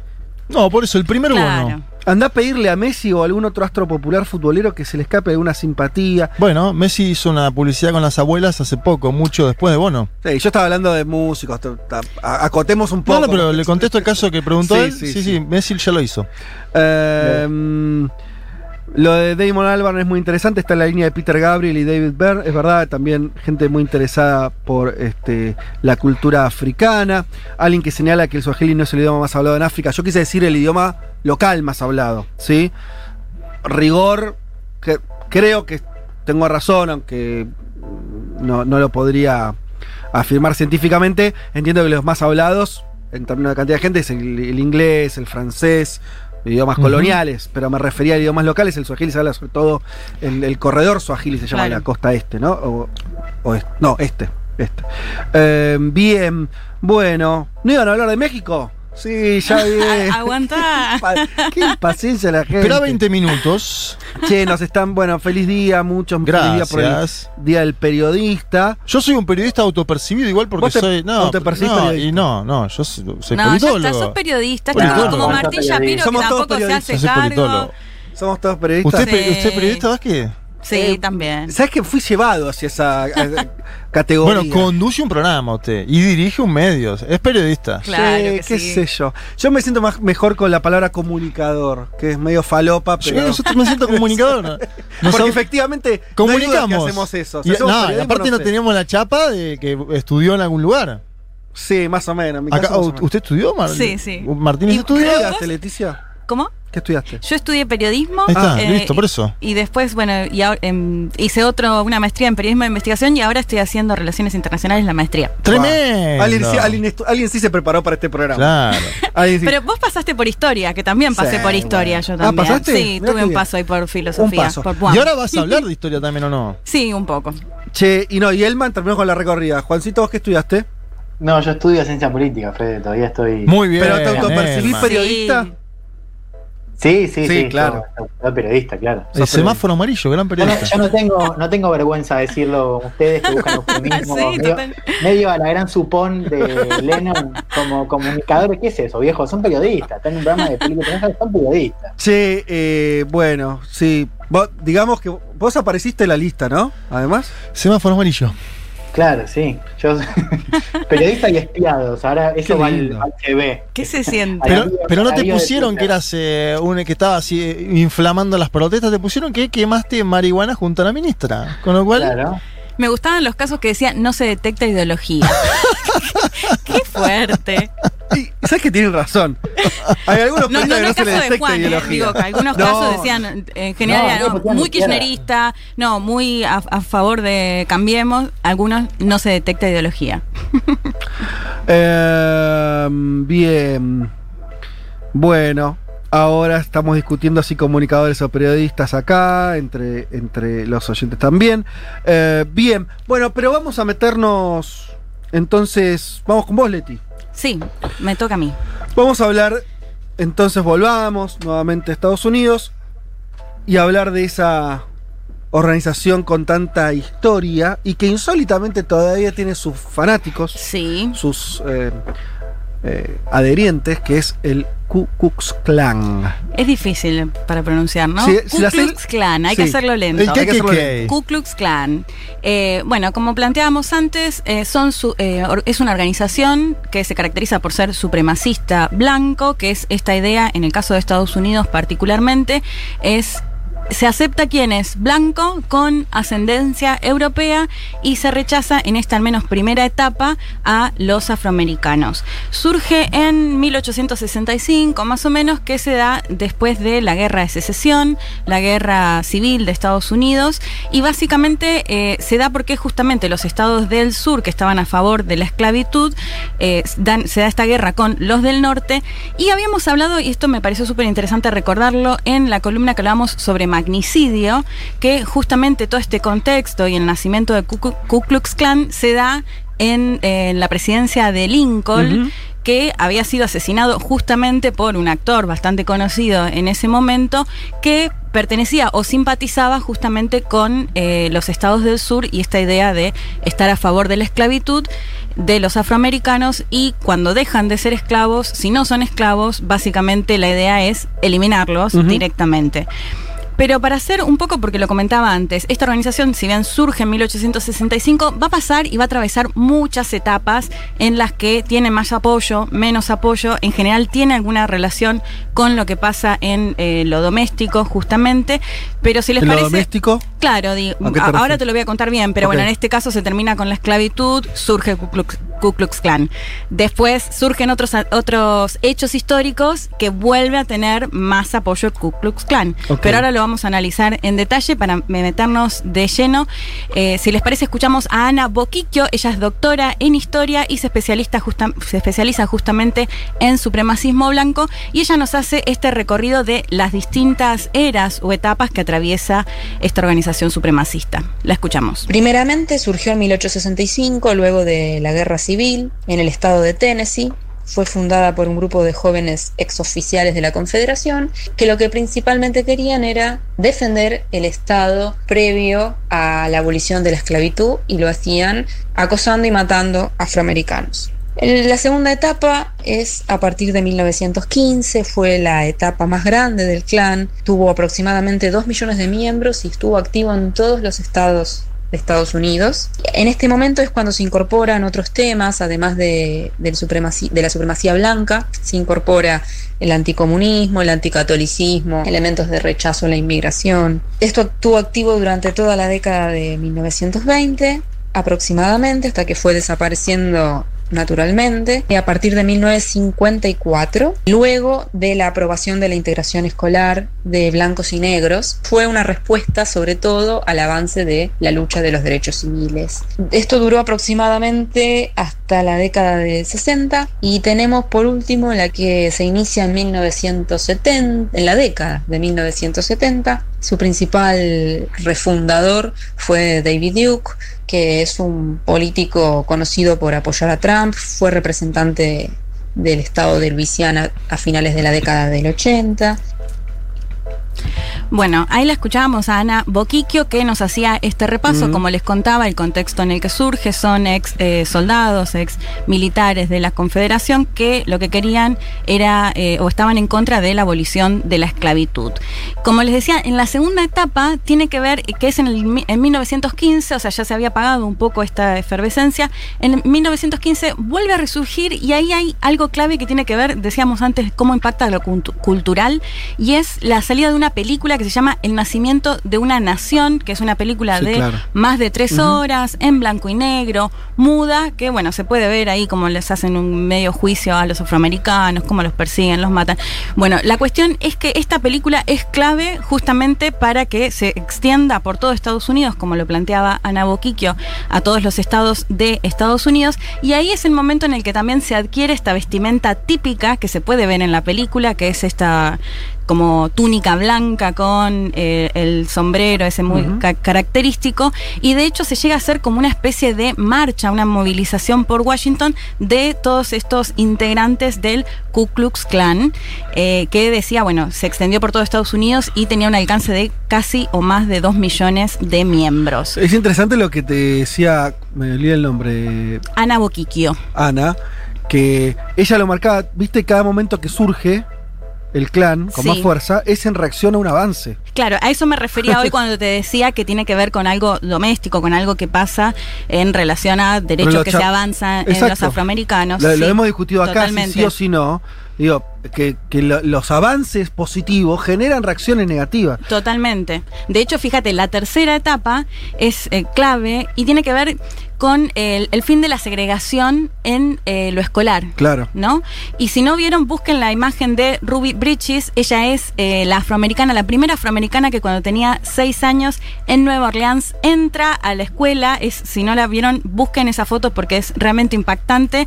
Cómo tiene que ir custodiada justamente por eh, policías, porque había un montón, había una movilización, una marcha fuera de la escuela que quería impedir justamente que los afroamericanos asistan a las clases junto a los blancos y las blancas. De hecho, ella misma después contó, es actualmente una activista, por supuesto, por los derechos de los afroamericanos y las afroamericanas. Y ella contaba, bueno, yo entré y nadie me quería hablar, solo una maestra vino y me dijo, yo te voy a dar clases. Toda una situación tremenda que tuvieron que atravesar. Como contaba Ana, esta justamente el fin de la segregación escolar reactiva nuevamente lo que se conoció como la tercera etapa y esto que vos planteabas, Fede, ¿no? Que la reacción justamente a cuando se avanzaba en los derechos de eh, los y las afroamericanas surgía con más fuerza esta organización supremacista. La cuarta etapa tiene que ver y o queda marcado David Duke, que no sé si lo ubican, pero bueno, había sido Sí, integrante del partido nazi, o sea, ya venía con un currículum bien complicado. Como el, eh, otro que, que el currículum de ¿no? quemando marihuana. Bueno, eh, David Duke es la Este no quemaba marihuana, No, David no. Duke, quemaba personas. Ah, El que quemaba marihuana parece que era Co- Lincoln, que ya lo habíamos dicho en otra, Ay, sí, en otra verdad, ocasión. verdad. sí. Bueno, eh, David Duke, que además tiene una página que se llama Stormfront, donde hace referencia, de hecho, si entran, hablan de esta cuestión de, bueno, eh, nosotros tenemos que cuidar esta nación blanca de los afroamericanos, porque además esto que planteaba Ana Boquiquio también, ya no es solo el afroamericano, sino que también es el judío, el comunista, eh, digo, ya es anti, anti todo. Les contaba esto de David Duke porque él eh, fue un dirigente demócrata en Luisiana y eh, es clave, bueno, t- lo que planteaba Ana Boquico que apoyó a Trump, porque es real, salió a apoyar a Trump cuando estaba en campaña. ¿Y saben a quién apoyó también? A Bolsonaro. a Bolsonaro, Sí, me acuerdo. claro. Pero qué interesante. Sí, ¿querías comentar algo, Juan? No, que me decía, él suena como nosotros y también es un candidato muy fuerte. Es completamente un descendiente de europeo. Tiene la apariencia de cualquier hombre blanco en Estados Unidos, Total. Portugal, España, Alemania, Francia. Mamá. Va, una, una se ríe, pero en realidad es tremendo. Pero es interesante lo que planteaba de Bolsonaro, que David Duke salió a apoyar a Bolsonaro y dice: Lo único que no me gusta es que tenga tanta relación con los judíos y con el Estado de Israel, particularmente. Claro, olvidate. Eh, bueno, consultando acerca de esto, digo, ¿cómo puede ser que un demócrata haya sido la cara visible de Ku Klux Klan, Ku Klux Klan no hace tanto, porque esto en la década del 70, y para eso hablé con Juan Negri, que él es analista político, docente de la Universidad de San Martín y se especializa en Estados Unidos, y nos contaba algo que me pareció súper interesante para analizarlo un poco. Lo escuchamos. El Partido Demócrata originalmente nació como un partido bastante conservador del interior, de, representando los intereses rurales más conservadores de- del sur de Estados Unidos, del interior, mientras que lo que después fue el Partido Republicano en general era como el partido de los pequeños comerciantes, digamos, económicamente más a la derecha, pero socialmente, no sé si llamarlo progresista, pero, pero no tan extremista como es ahora. Y de hecho, la guerra civil estadounidense es el norte dominado por el Partido Republicano que le gana al, al sur dominado por los demócratas. Es decir, eh, el Partido Republicano es el partido de Lincoln que libera a los esclavos afroamericanos, mientras que el Partido Demócrata en la guerra civil era el partido de los esclavistas blancos del sur, o sea, totalmente al revés de lo que es ahora. Es decir, hoy los, los afroamericanos votan demócrata, pero el partido que, que ganó la, la guerra civil y, y liberó la esclavitud eh, son los republicanos. Súper interesante lo que nos contaba Juan Negri del nacimiento justamente de los dos partidos eh, principales de Estados Unidos, de que si uno bien ahora lo asocia que en el Partido Demócrata se, se podía presentar un candidato como Bernie Sanders, si se quiere, más de izquierda, pero su origen en realidad pertenece más al sur y a la parte que apoyaba a la esclavitud. Trump esta semana eh, dijo algo sobre eso porque dijo, bueno, yo soy del partido de Lincoln, Claro. Lincoln es nuestro. ¿No? Claro, Como eh. queriendo decir... eh, ah, pues dijo, yo fui el presidente que más hizo por la comunidad negra. Sí. Tal vez, dijo, tal vez con la excepción de Abraham Lincoln, que solamente terminó con la esclavitud. Claro. Eh, pero Y dijo, después- ir a republicano como yo. no. Y después dijo que George Floyd estaría contento desde el cielo con Sí. los números de empleo en Sí, Estados fue Unidos. pro- claro, Qué sí, sí, tremendo. ah. Bueno, pero ¿cómo llega est- este Sí. David Duke justamente en este partido y cómo es ese vuelco, si se quiere, del Partido Demócrata con fuerte apoyo de eh, miembros que estaban a favor de la esclavitud? Nos cuenta también porque tiene que ver con esto que planteabas antes, Fede, de la reacción que se tiene justamente al avance de derechos. Lo volvemos a escuchar a Juan Negri, si les parece. Del gobierno de, de Roosevelt y hasta la década del 60-70 más o menos, el Partido Demócrata eran dos grandes coaliciones. La coalición más izquierdista de progresistas del norte, votantes blancos educados del norte y sobre todo obreros blancos del medio oeste y del este de Estados Unidos, más los sectores esclavistas del sur. Es decir, era una coalición muy, muy heterogénea. Los sectores esclavistas del sur siguieron votando demócrata y eran parte de la coalición que inaugura Roosevelt. Y todo eso cambia en la década del 60 cuando Johnson firma la ley de, de derechos civiles. Hay una anécdota que no está comprobada, que es que eh, cuando Johnson firma la ley de derechos civiles en el 65, alguien lo- lo felicita y Johnson le dice algo así como, no me felicites porque perdimos los votos del sur por un año, por una generación. Eh, los demócratas eran la coalición supremacista, digamos, del, del sur. Y todo eso empieza a cambiar en la década del 60 y 70, cuando, después de que Johnson firma esa ley, y esos sectores empiezan a pasar lentamente al Partido Republicano. Entonces, por eso David Duke originalmente era demócrata, porque ese era el partido que representaba los intereses esclavistas del supremacistas blancos del, del sur. No es que todos los que votaban demócrata en el sur eran eso, pero el, el- el- sur era el, eh, perdón, el demócrata era el partido de los sectores eh, pudientes blancos y algunos esclavistas racistas del sur. Interesante lo que nos Sí. contaba Juan Negri de en qué momento justamente esas- esos miembros del Partido Demócrata que estaban a favor de la esclavitud terminan eh, formando parte de las filas de los republicanos, que es cuando justamente en la década de 60 se avanza con los derechos civiles para los y las afroamericanas. Eh, Qué les- reciente todo, ¿no? Sí, Porque nada. todo eso pasó, todos esos virajes que, que, que nos cuenta Juan pasaron en la década del 70, Sí. 60, todo por ahí. Es muy reciente y además este David Duke sigue teniendo todavía apoyo, de hecho tiene esta página que les comentaba antes. Una película que les recontra recomiendo si no la vieron es El infiltrado del Kaka Clan que eh, es de Spike Lee, que es además un director que justamente también hizo Malcolm X, que sé que Sí, están claro. todos muy a full en Netflix, eh, que él hace, bueno, hizo muchas producciones justamente con la cuestión afroamericana, él es afroamericano también. Yo Esta- creo que la vi, pero no me acuerdo. el infiltrado no está en Netflix, la tienen que buscar. Ay, Pero si no está en Netflix, es- así que no la podemos ver, ¿viste? Casi, cómo no, es pero esto? es fácil, está fácil A para, ver, está para fácil, verla. muy bien. Eh, es la historia de un policía afroamericano. Ah, es una serie. No, no, es una Ah, peli. ah, es, una una peli.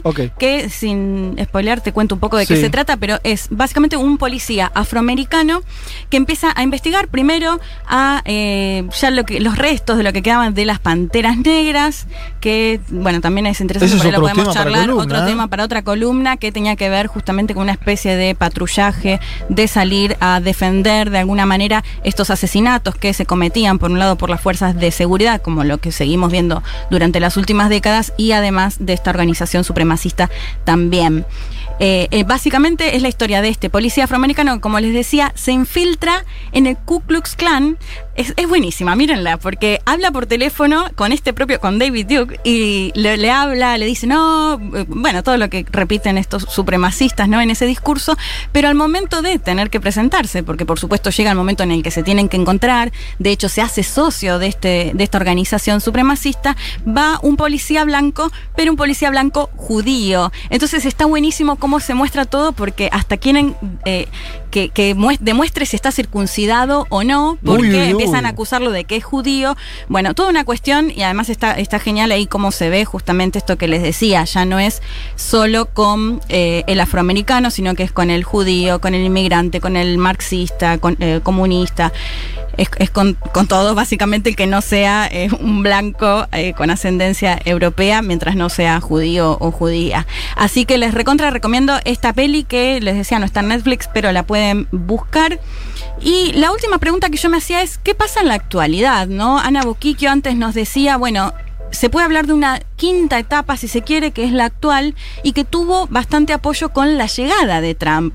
Porque más allá de que él haya tenido unas idas y vueltas, haya condenado en una marcha, por ejemplo, Ujú. en 2017 en el estado de Virginia se llevó adelante una marcha que se puede ver que van con la fogata, hablando de no nos reemplazarán y esta cuestión de, porque siempre existe esta cosa, ¿no? De que el afroamericano o, o quien sea, como a quien ponen en el enemigo, la idea de alguna manera es que va a reemplazar justamente a este blanco europeo. Entonces tuvo así como unas idas y vueltas, Trump intentó distanciarse, pero la realidad es que si uno mira el discurso de Trump, tiene mucha, mucho vínculo con justamente las cosas que plantean estos supremacistas blancos, ¿no? Xenófobos, bueno. Pero si les parece, escuchamos el último audio de Ana Boquiquio que nos contaba cuál es la situación del Ku Klux Klan en la actualidad. refundador fue David Duke y desde ese momento hasta hoy el Ku Klux Klan no volvió a tener un resurgimiento muy numeroso ni muy efectivo, quizás sus políticas han sido reemplazadas por otro tipo de agrupaciones de extrema derecha, funciona más desorganizadamente, más fragmentado, fue la elección de Trump lo que por ahí volvió a dar un poco de fuerza, un impulso al clan y a finales de mil, a finales de 2019, las estadísticas han mostrado que hay 47 agrupaciones activas del clan, sobre todo en la zona del medio oeste y el sur de los Estados Unidos.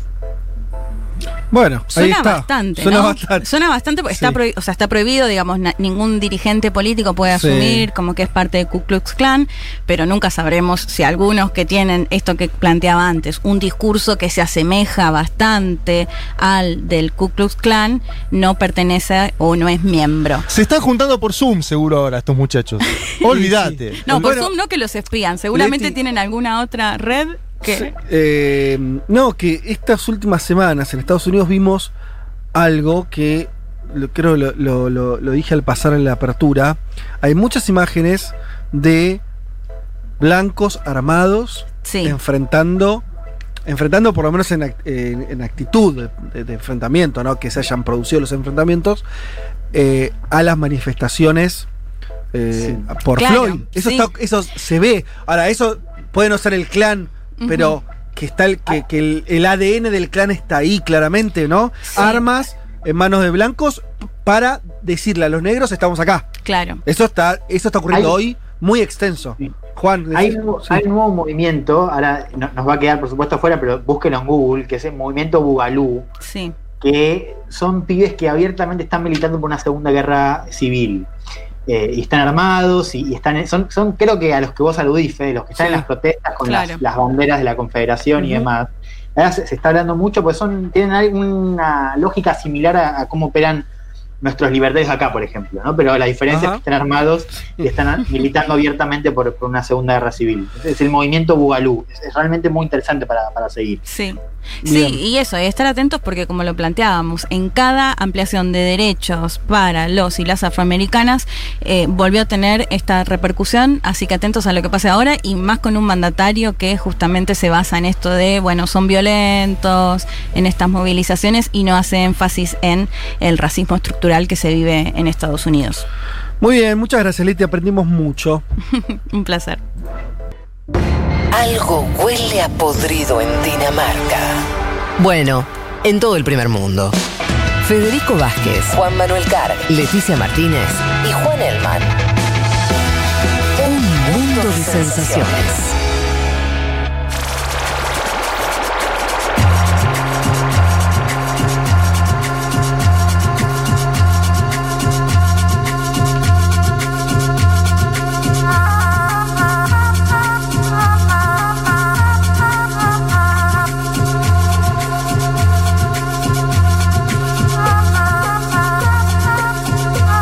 Acá estamos de vuelta, ya en la recta final de un mundo de sensaciones de este domingo gris, por lo menos en la ciudad de Buenos Aires. Seguro en el interior del país hay sol. Sí, porque ahí ya está todo bien. Está el interior del país ya es como. ah, A ver, pa- Dejemos de asociar el día gris a lo malo, por favor. Amo los días así, grises y con lluvia. Bueno, Bueno. defiende a No Bono, sé no defiende qué- los días grises. Sí, sí, sí. sí. Ay, es verdad, estoy muy Eh, anti hoy. Qué sé, yo lo decía también por esto de que uno se imagina, ¿no? Algún, alguna ciudad del interior eh, con menos restricciones. que Sí, ya- sí. Para mí en Sin Villa María, Córdoba, hoy estás con asado y sol. Sin circulación de, de COVID. En Mar del Plata supongo que también Augusto Taglioni nos manda una foto que se está mandando un tremendo asadito. Pero Mar del Plata, no sé si está tan. Sí, sí, están bastante bien, ¿eh? ¿Ah, Fue sí? hace cuatro, creo. No canta en Victoria que hay algunas Sí, provincias igual no que ya cante están- Ventura que se vuelve. Esta ya es casi la, la mala bronca del porteño. Ya, Sí, sí, ver, sí. ojo. No, pero en el sur de la ciudad La hubo muchos casos ahora No, en los sí, últimos sí, sí. días. Atención. Pero bueno, no, igual nos alegramos de los que puedan estar eh, haciendo Olvidate, un poquito de claro. sociales. Casi que uno disfruta a través de ustedes, Sí, mis totalmente. amigos. Así que Sí. un abrazo gigante a los que nos están escuchando. Hace tiempo que no hacemos esto, pero eh, tenemos algunos mensajes que nos dicen que nos están escuchando desde afuera del país. eh, Antes nos mandaban fotos, ¿te acordás, Vázquez? Sí, ¿Qué se- momento? Se ve que la, la pandemia. Este, Se, no vol- sé. se volvieron muchas. Sí. Ah, bueno, por ahí algunos se volvieron, por ahí otros eh, no están tan tampoco festivos. Y sí, sí, sí. Claro. ¿Eh? Bueno, acá nos mandan mensajes, algunas fotitos de Córdoba, Uruguayo, escuchando, acá lloviendo, dice. Eh, ah, bueno, muchos mensajitos. Abril dice, vivo en Toulouse. Bueno. Mi pareja artista va a participar de una performance colectiva por el desconfinamiento, pero yo tengo mis reparos porque van a marchar a la plaza central vestidos de blanco al estilo carnaval de Venecia. Y yo tengo miedo que parezcan el Ku Klux Klan. Claro, vestido de blanco. Bueno, Abril, qué sé yo.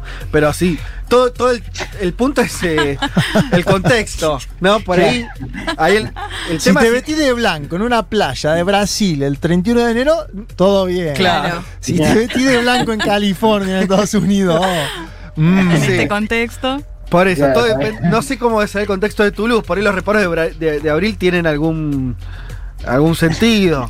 ¿eh? Este, pero bueno, qué sé yo. En fin, bueno, acá estamos, vamos a meternos, eh, vamos a América Latina, a la prometida columna sobre México, esperada por nuestros oyentes. Eh, y por un lado, yo sé que te vas a meter en un tema que no está tan eh, en la agenda, por lo menos acá en Argentina no llegó, pero es bien interesante la comparación que hiciste con lo que ocurre con el asesinato de Floyd. Pero do- dos minutos de la, de la situación en la que está México en general con eh, el tema pandemia. Ujú. Sí, eh, 13.500 fallecidos aproximadamente por COVID-19, un total de 110.000 casos entre aquellos que pasaron y quienes todavía hoy cursan la enfermedad. México además tuvo muchos idas y vueltas, fe de compañeros en, en la gestión de la pandemia.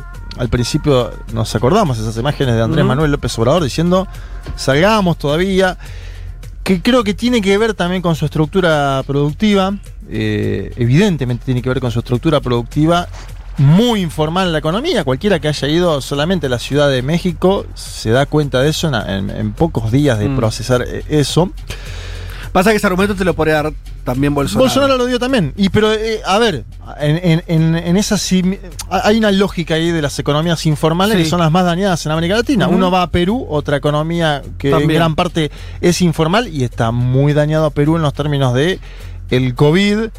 Eh, me parece que hay, hay algo para estudiar más allá de las ideologías, Fede. Yo comparto, Entiendo. comparto igual que para mí al principio AMLO se precipitó en decir esto, sigamos, Sí, sigamos, tuvo sigamos. frases del tipo abracémonos, Salgan, ¿no? Como medio. salgan. Sí. Y él personalmente yendo a las provincias, todo. Después a- aceptó que había que ir a una cuarentena, Los que saben te dicen que tiene un equipo de salud de los mejores en América Latina hoy. Sin embargo, estamos viendo que el cumplimiento de la cuarentena fue dispar.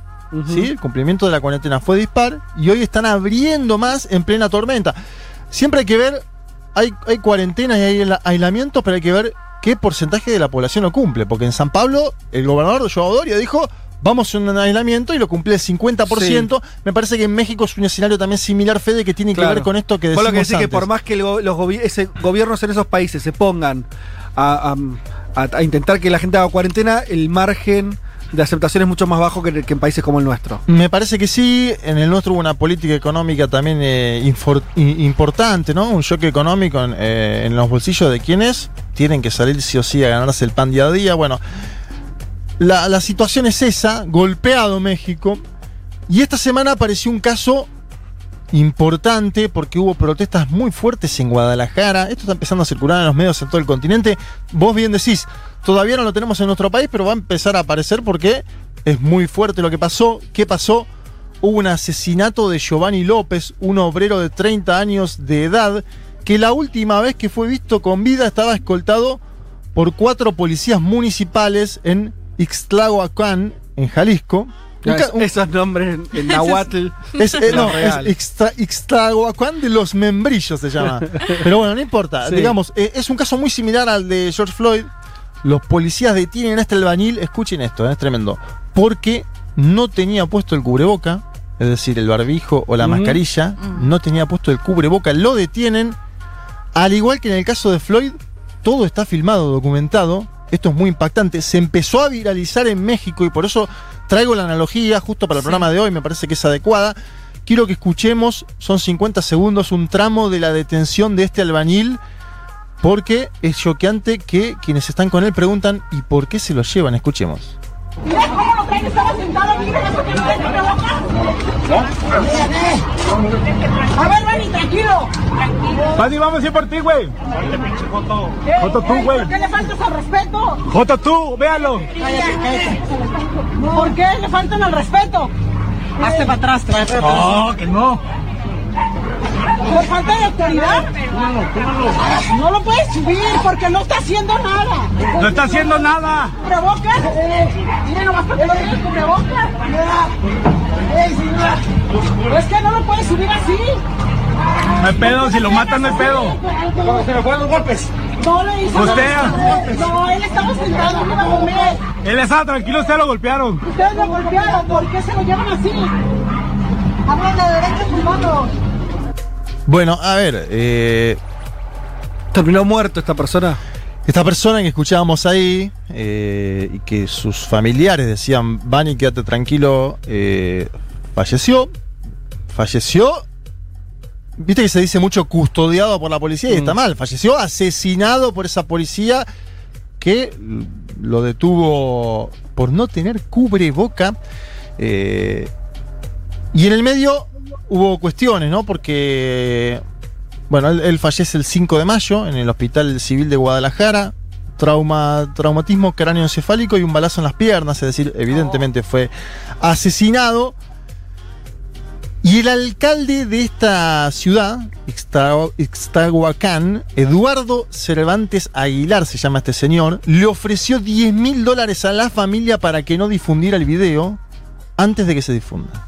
¿Sí? Esto fue semanas atrás. Sí. El alcalde le ofrece 10 mil dólares a la familia para que no difunda el video. La familia obviamente no aceptó, difundió el video. Y justo la difusión del video se da en el contexto de las protestas de George Floyd en los Estados Unidos de América. Siempre decimos que hay un vínculo muy estrecho entre un país que se llama Estados Unidos mexicano y cuya una parte de su extensión fue saqueada por los propios Estados Unidos. Hay vínculos culturales. Vos vas a México y, y- y- y se sienten parte de ese bueno, evidentemente eh, hubo importantes movilizaciones esta semana en Guadalajara, movilizaciones pacíficas y no tanto, como la de Estados Unidos, por eso digo que ahí hay otro paralelismo con Minneapolis, el Palacio de Gobierno de Guadalajara atacado, un policía local prendido a fuego, vean las imágenes, son wow. muy choqueantes, dos patrulleros de la Policía Federal de Guadalajara también destruidos, escenas que muestran la congoja, el hartazgo ante el abuso del poder y la violencia institucional. En el medio apareció el gobernador de Jalisco, porque claro, estas protestas se daban en Guadalajara, el gobernador dijo, voy a salir a hablar. ¿Qué hizo? Tiró más gasolina, dijo que Andrés Manuel López Obrador, el presidente de México, estaba involucrado en los disturbios y que era un plan orquestado contra la oposición a su gobierno. O sea, el opositor. Él Eh, es opositor él- a, a López Obrador Sí. y le acusó a López Obrador de meterle, de hacerle las protestas. en su Exacto, exacto. Pero eh, escuchemos, Alfaro, gobernador de Jalisco, diciendo que Andrés Manuel López Obrador está involucrado en los disturbios.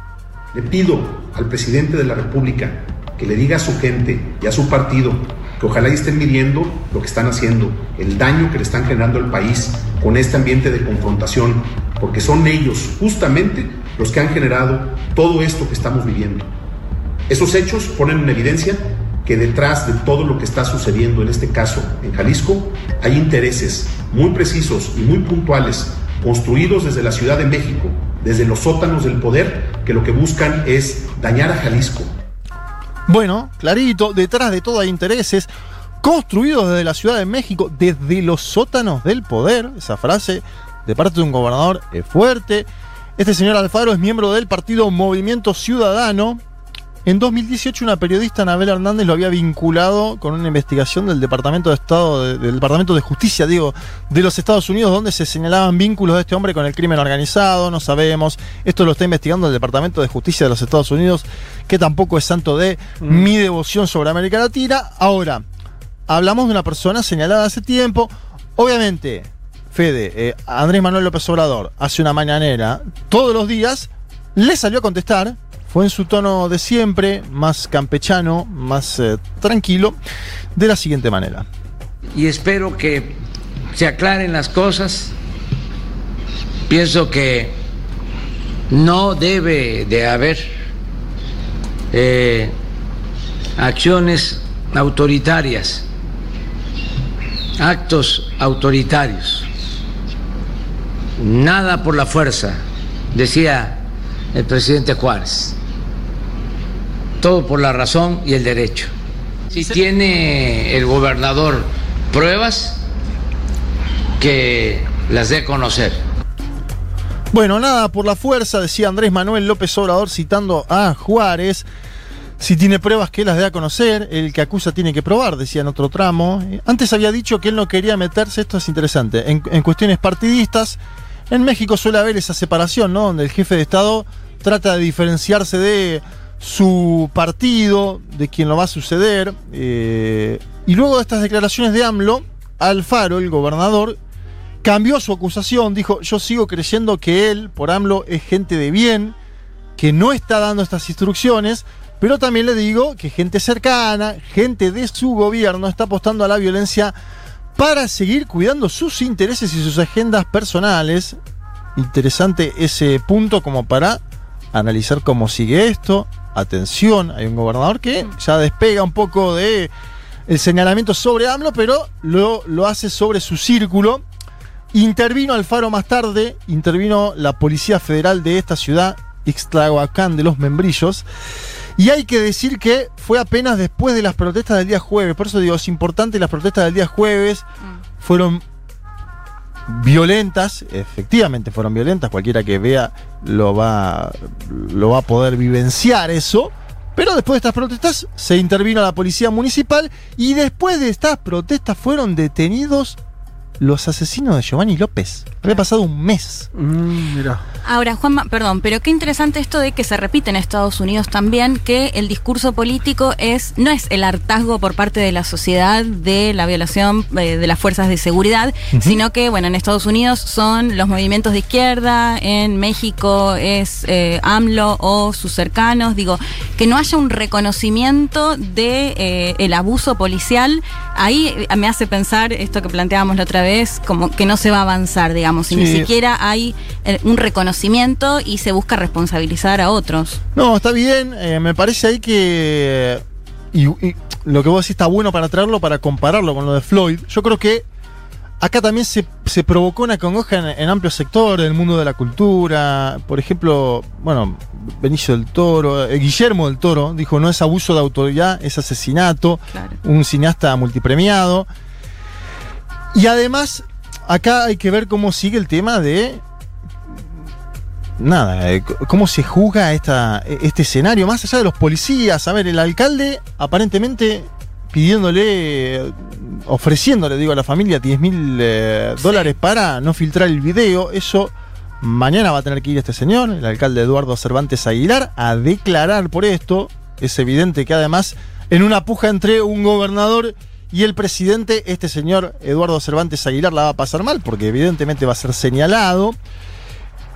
Aparte, porque hubo un abuso de autoridad de su policía, ahora intervenida, y por el intento de soborno a la familia del fallecido. En el medio también apareció la jefa de gobierno de la Ciudad de México, Claudia Sheinbaum, una interesante dirigente, Claudia Sheinbaum, del partido Morena, porque también hubo movilizaciones en la Ciudad de México. Por esto digo, esto se parece al caso de Floyd en varias aristas. Una de ellas es que no solo se da eh, en Guadalajara, en Jalisco, sino que se extiende por el país las movilizaciones en protesta por este asesinato.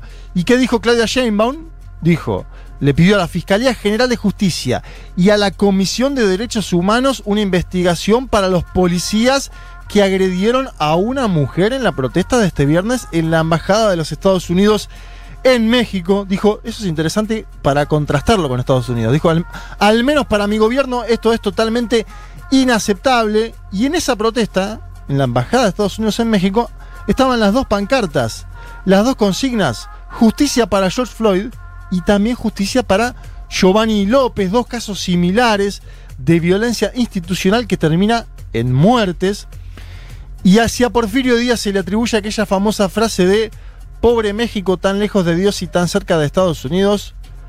Yo no quiero pedirle a Dios para que el conductor de este programa no se enoje, pero entonces apenas digo que se haga justicia por el caso de Giovanni López, porque es muy similar, muy similar al de George Floyd y porque está provocando además movilizaciones grandes, importantes en todo México. Bien, eh, te agrego que un oyente nos decía desde México que la familia de Giovanni estaba desaparecida y en algunos medios esto aparece, ah, en principio que la, la familia que eh, aparece en el audio que vos trajiste, que ya había sido amenazada.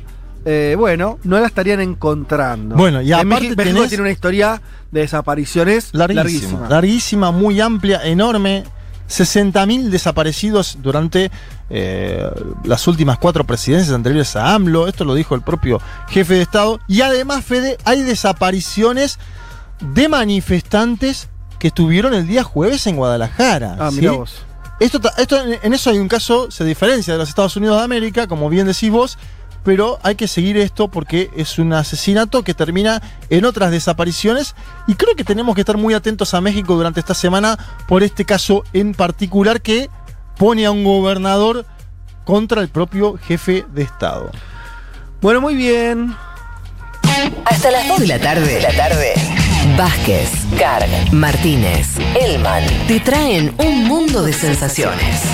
Una solución argentina para los problemas globales.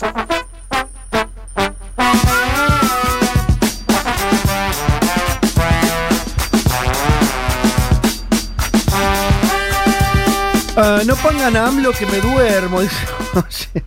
tiene, tiene un tono Yo, Andrés Manuel. yo- yo le, le iba a decir a, las productoras, viste que YouTube tiene la posibilidad de ponerlo Más en 1, en 1.25, en 1.50.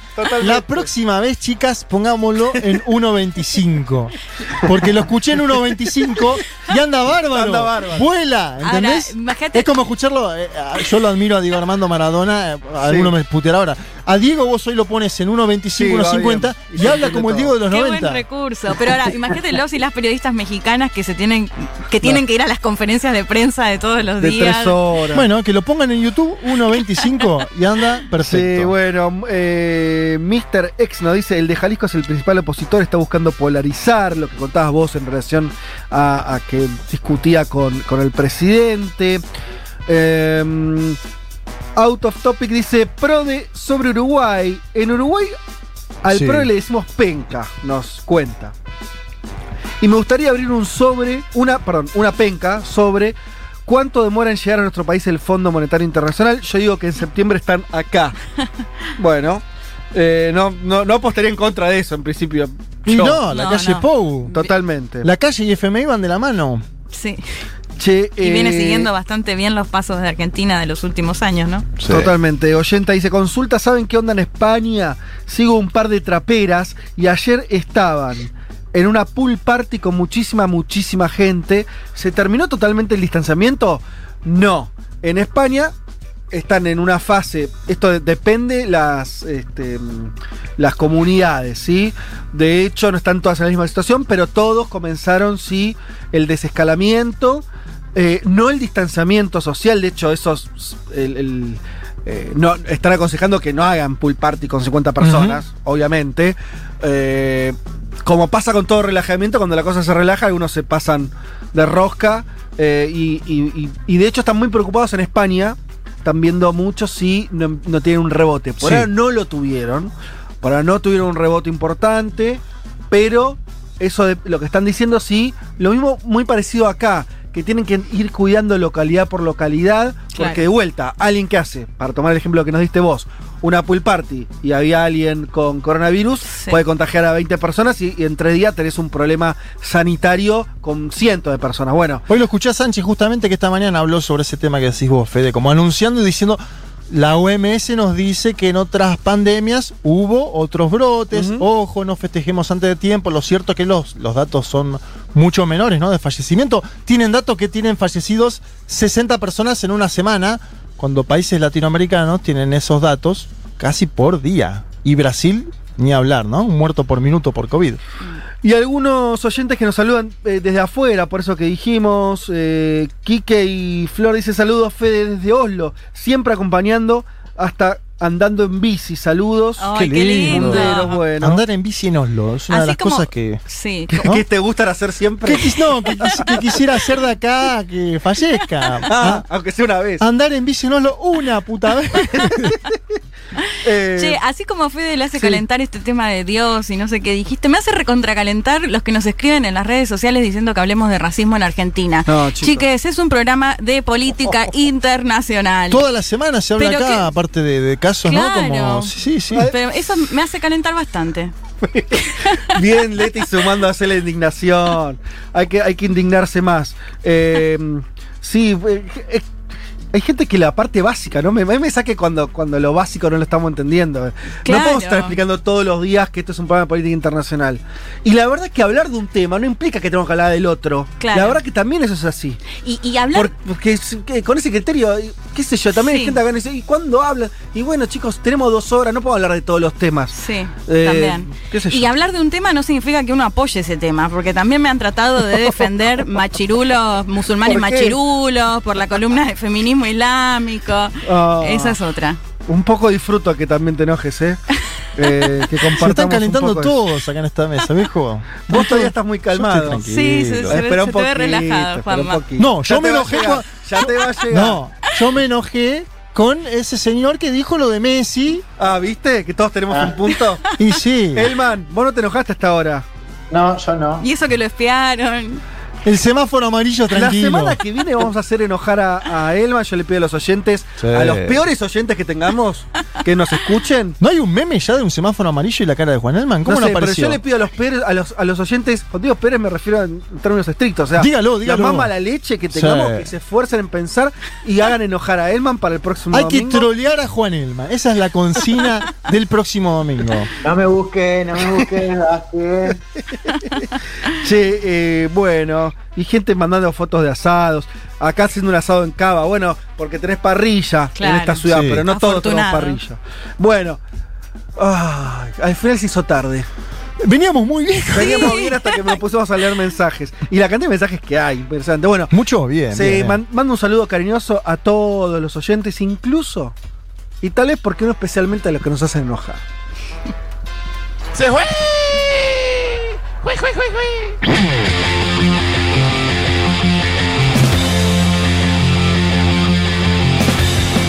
Eh, señoras y señores, eh, muchas tardes y buenas gracias. Bueno, muy bien, nos estamos yendo. Em, no, iba a decir algo, pero me arrepentí, perdón. Este, Decilo, decilo, Sí, sí, sí, sí, sí, sí, Dejémoslo sí, ahí, sí. dejémoslo ahí. Ay. Voy a mandar un saludo eh, a todos los que hacen posible este programa, a Aldana Somoza, a Natalia Espósito en la producción, a Lali Rombolá en la puesta del aire. Un saludo grande a las Lali, tres. Lali que tiene siempre que estirar este tema porque seguimos hablando nosotros de cualquier cosa y No Lali estila, ir. estila y aparece Joey Ramone durante siglos. Dice, veníamos bien, pero pasaron cosas, dice Natalia Espósito por el chat. Bueno, eh, y ustedes, compañeros, Ju- Juancito, que estás ahí del otro lado. Eh, el domingo que viene te toca a vos estar en esta mesa. ¿Quién le toca remoto el domingo Yo me viene? quedo en casa. Se queda en casa Leti, pero. Te dejo un dato, Sí. Vázquez. Que la producción lo dijo. Analicen el parecido de David Duke del Ku Klux Klan con Guido Zuller. Analícenlo. Ah, bueno. Algo va a salir de ahí. Peluquín, ahí medio peluquín. Bueno, y para todos los oyentes, estén donde estén, afuera de la Argentina, dentro de la Argentina, en cuarentenados o no Paseando tan, en bicicleta. o no, claro, no tan en cuarentenados, les mandamos un abrazo grande. Tengan un lindo fin de semana. Nos reencontramos el domingo que viene a las 12 del mediodía, como siempre. Besos, chau.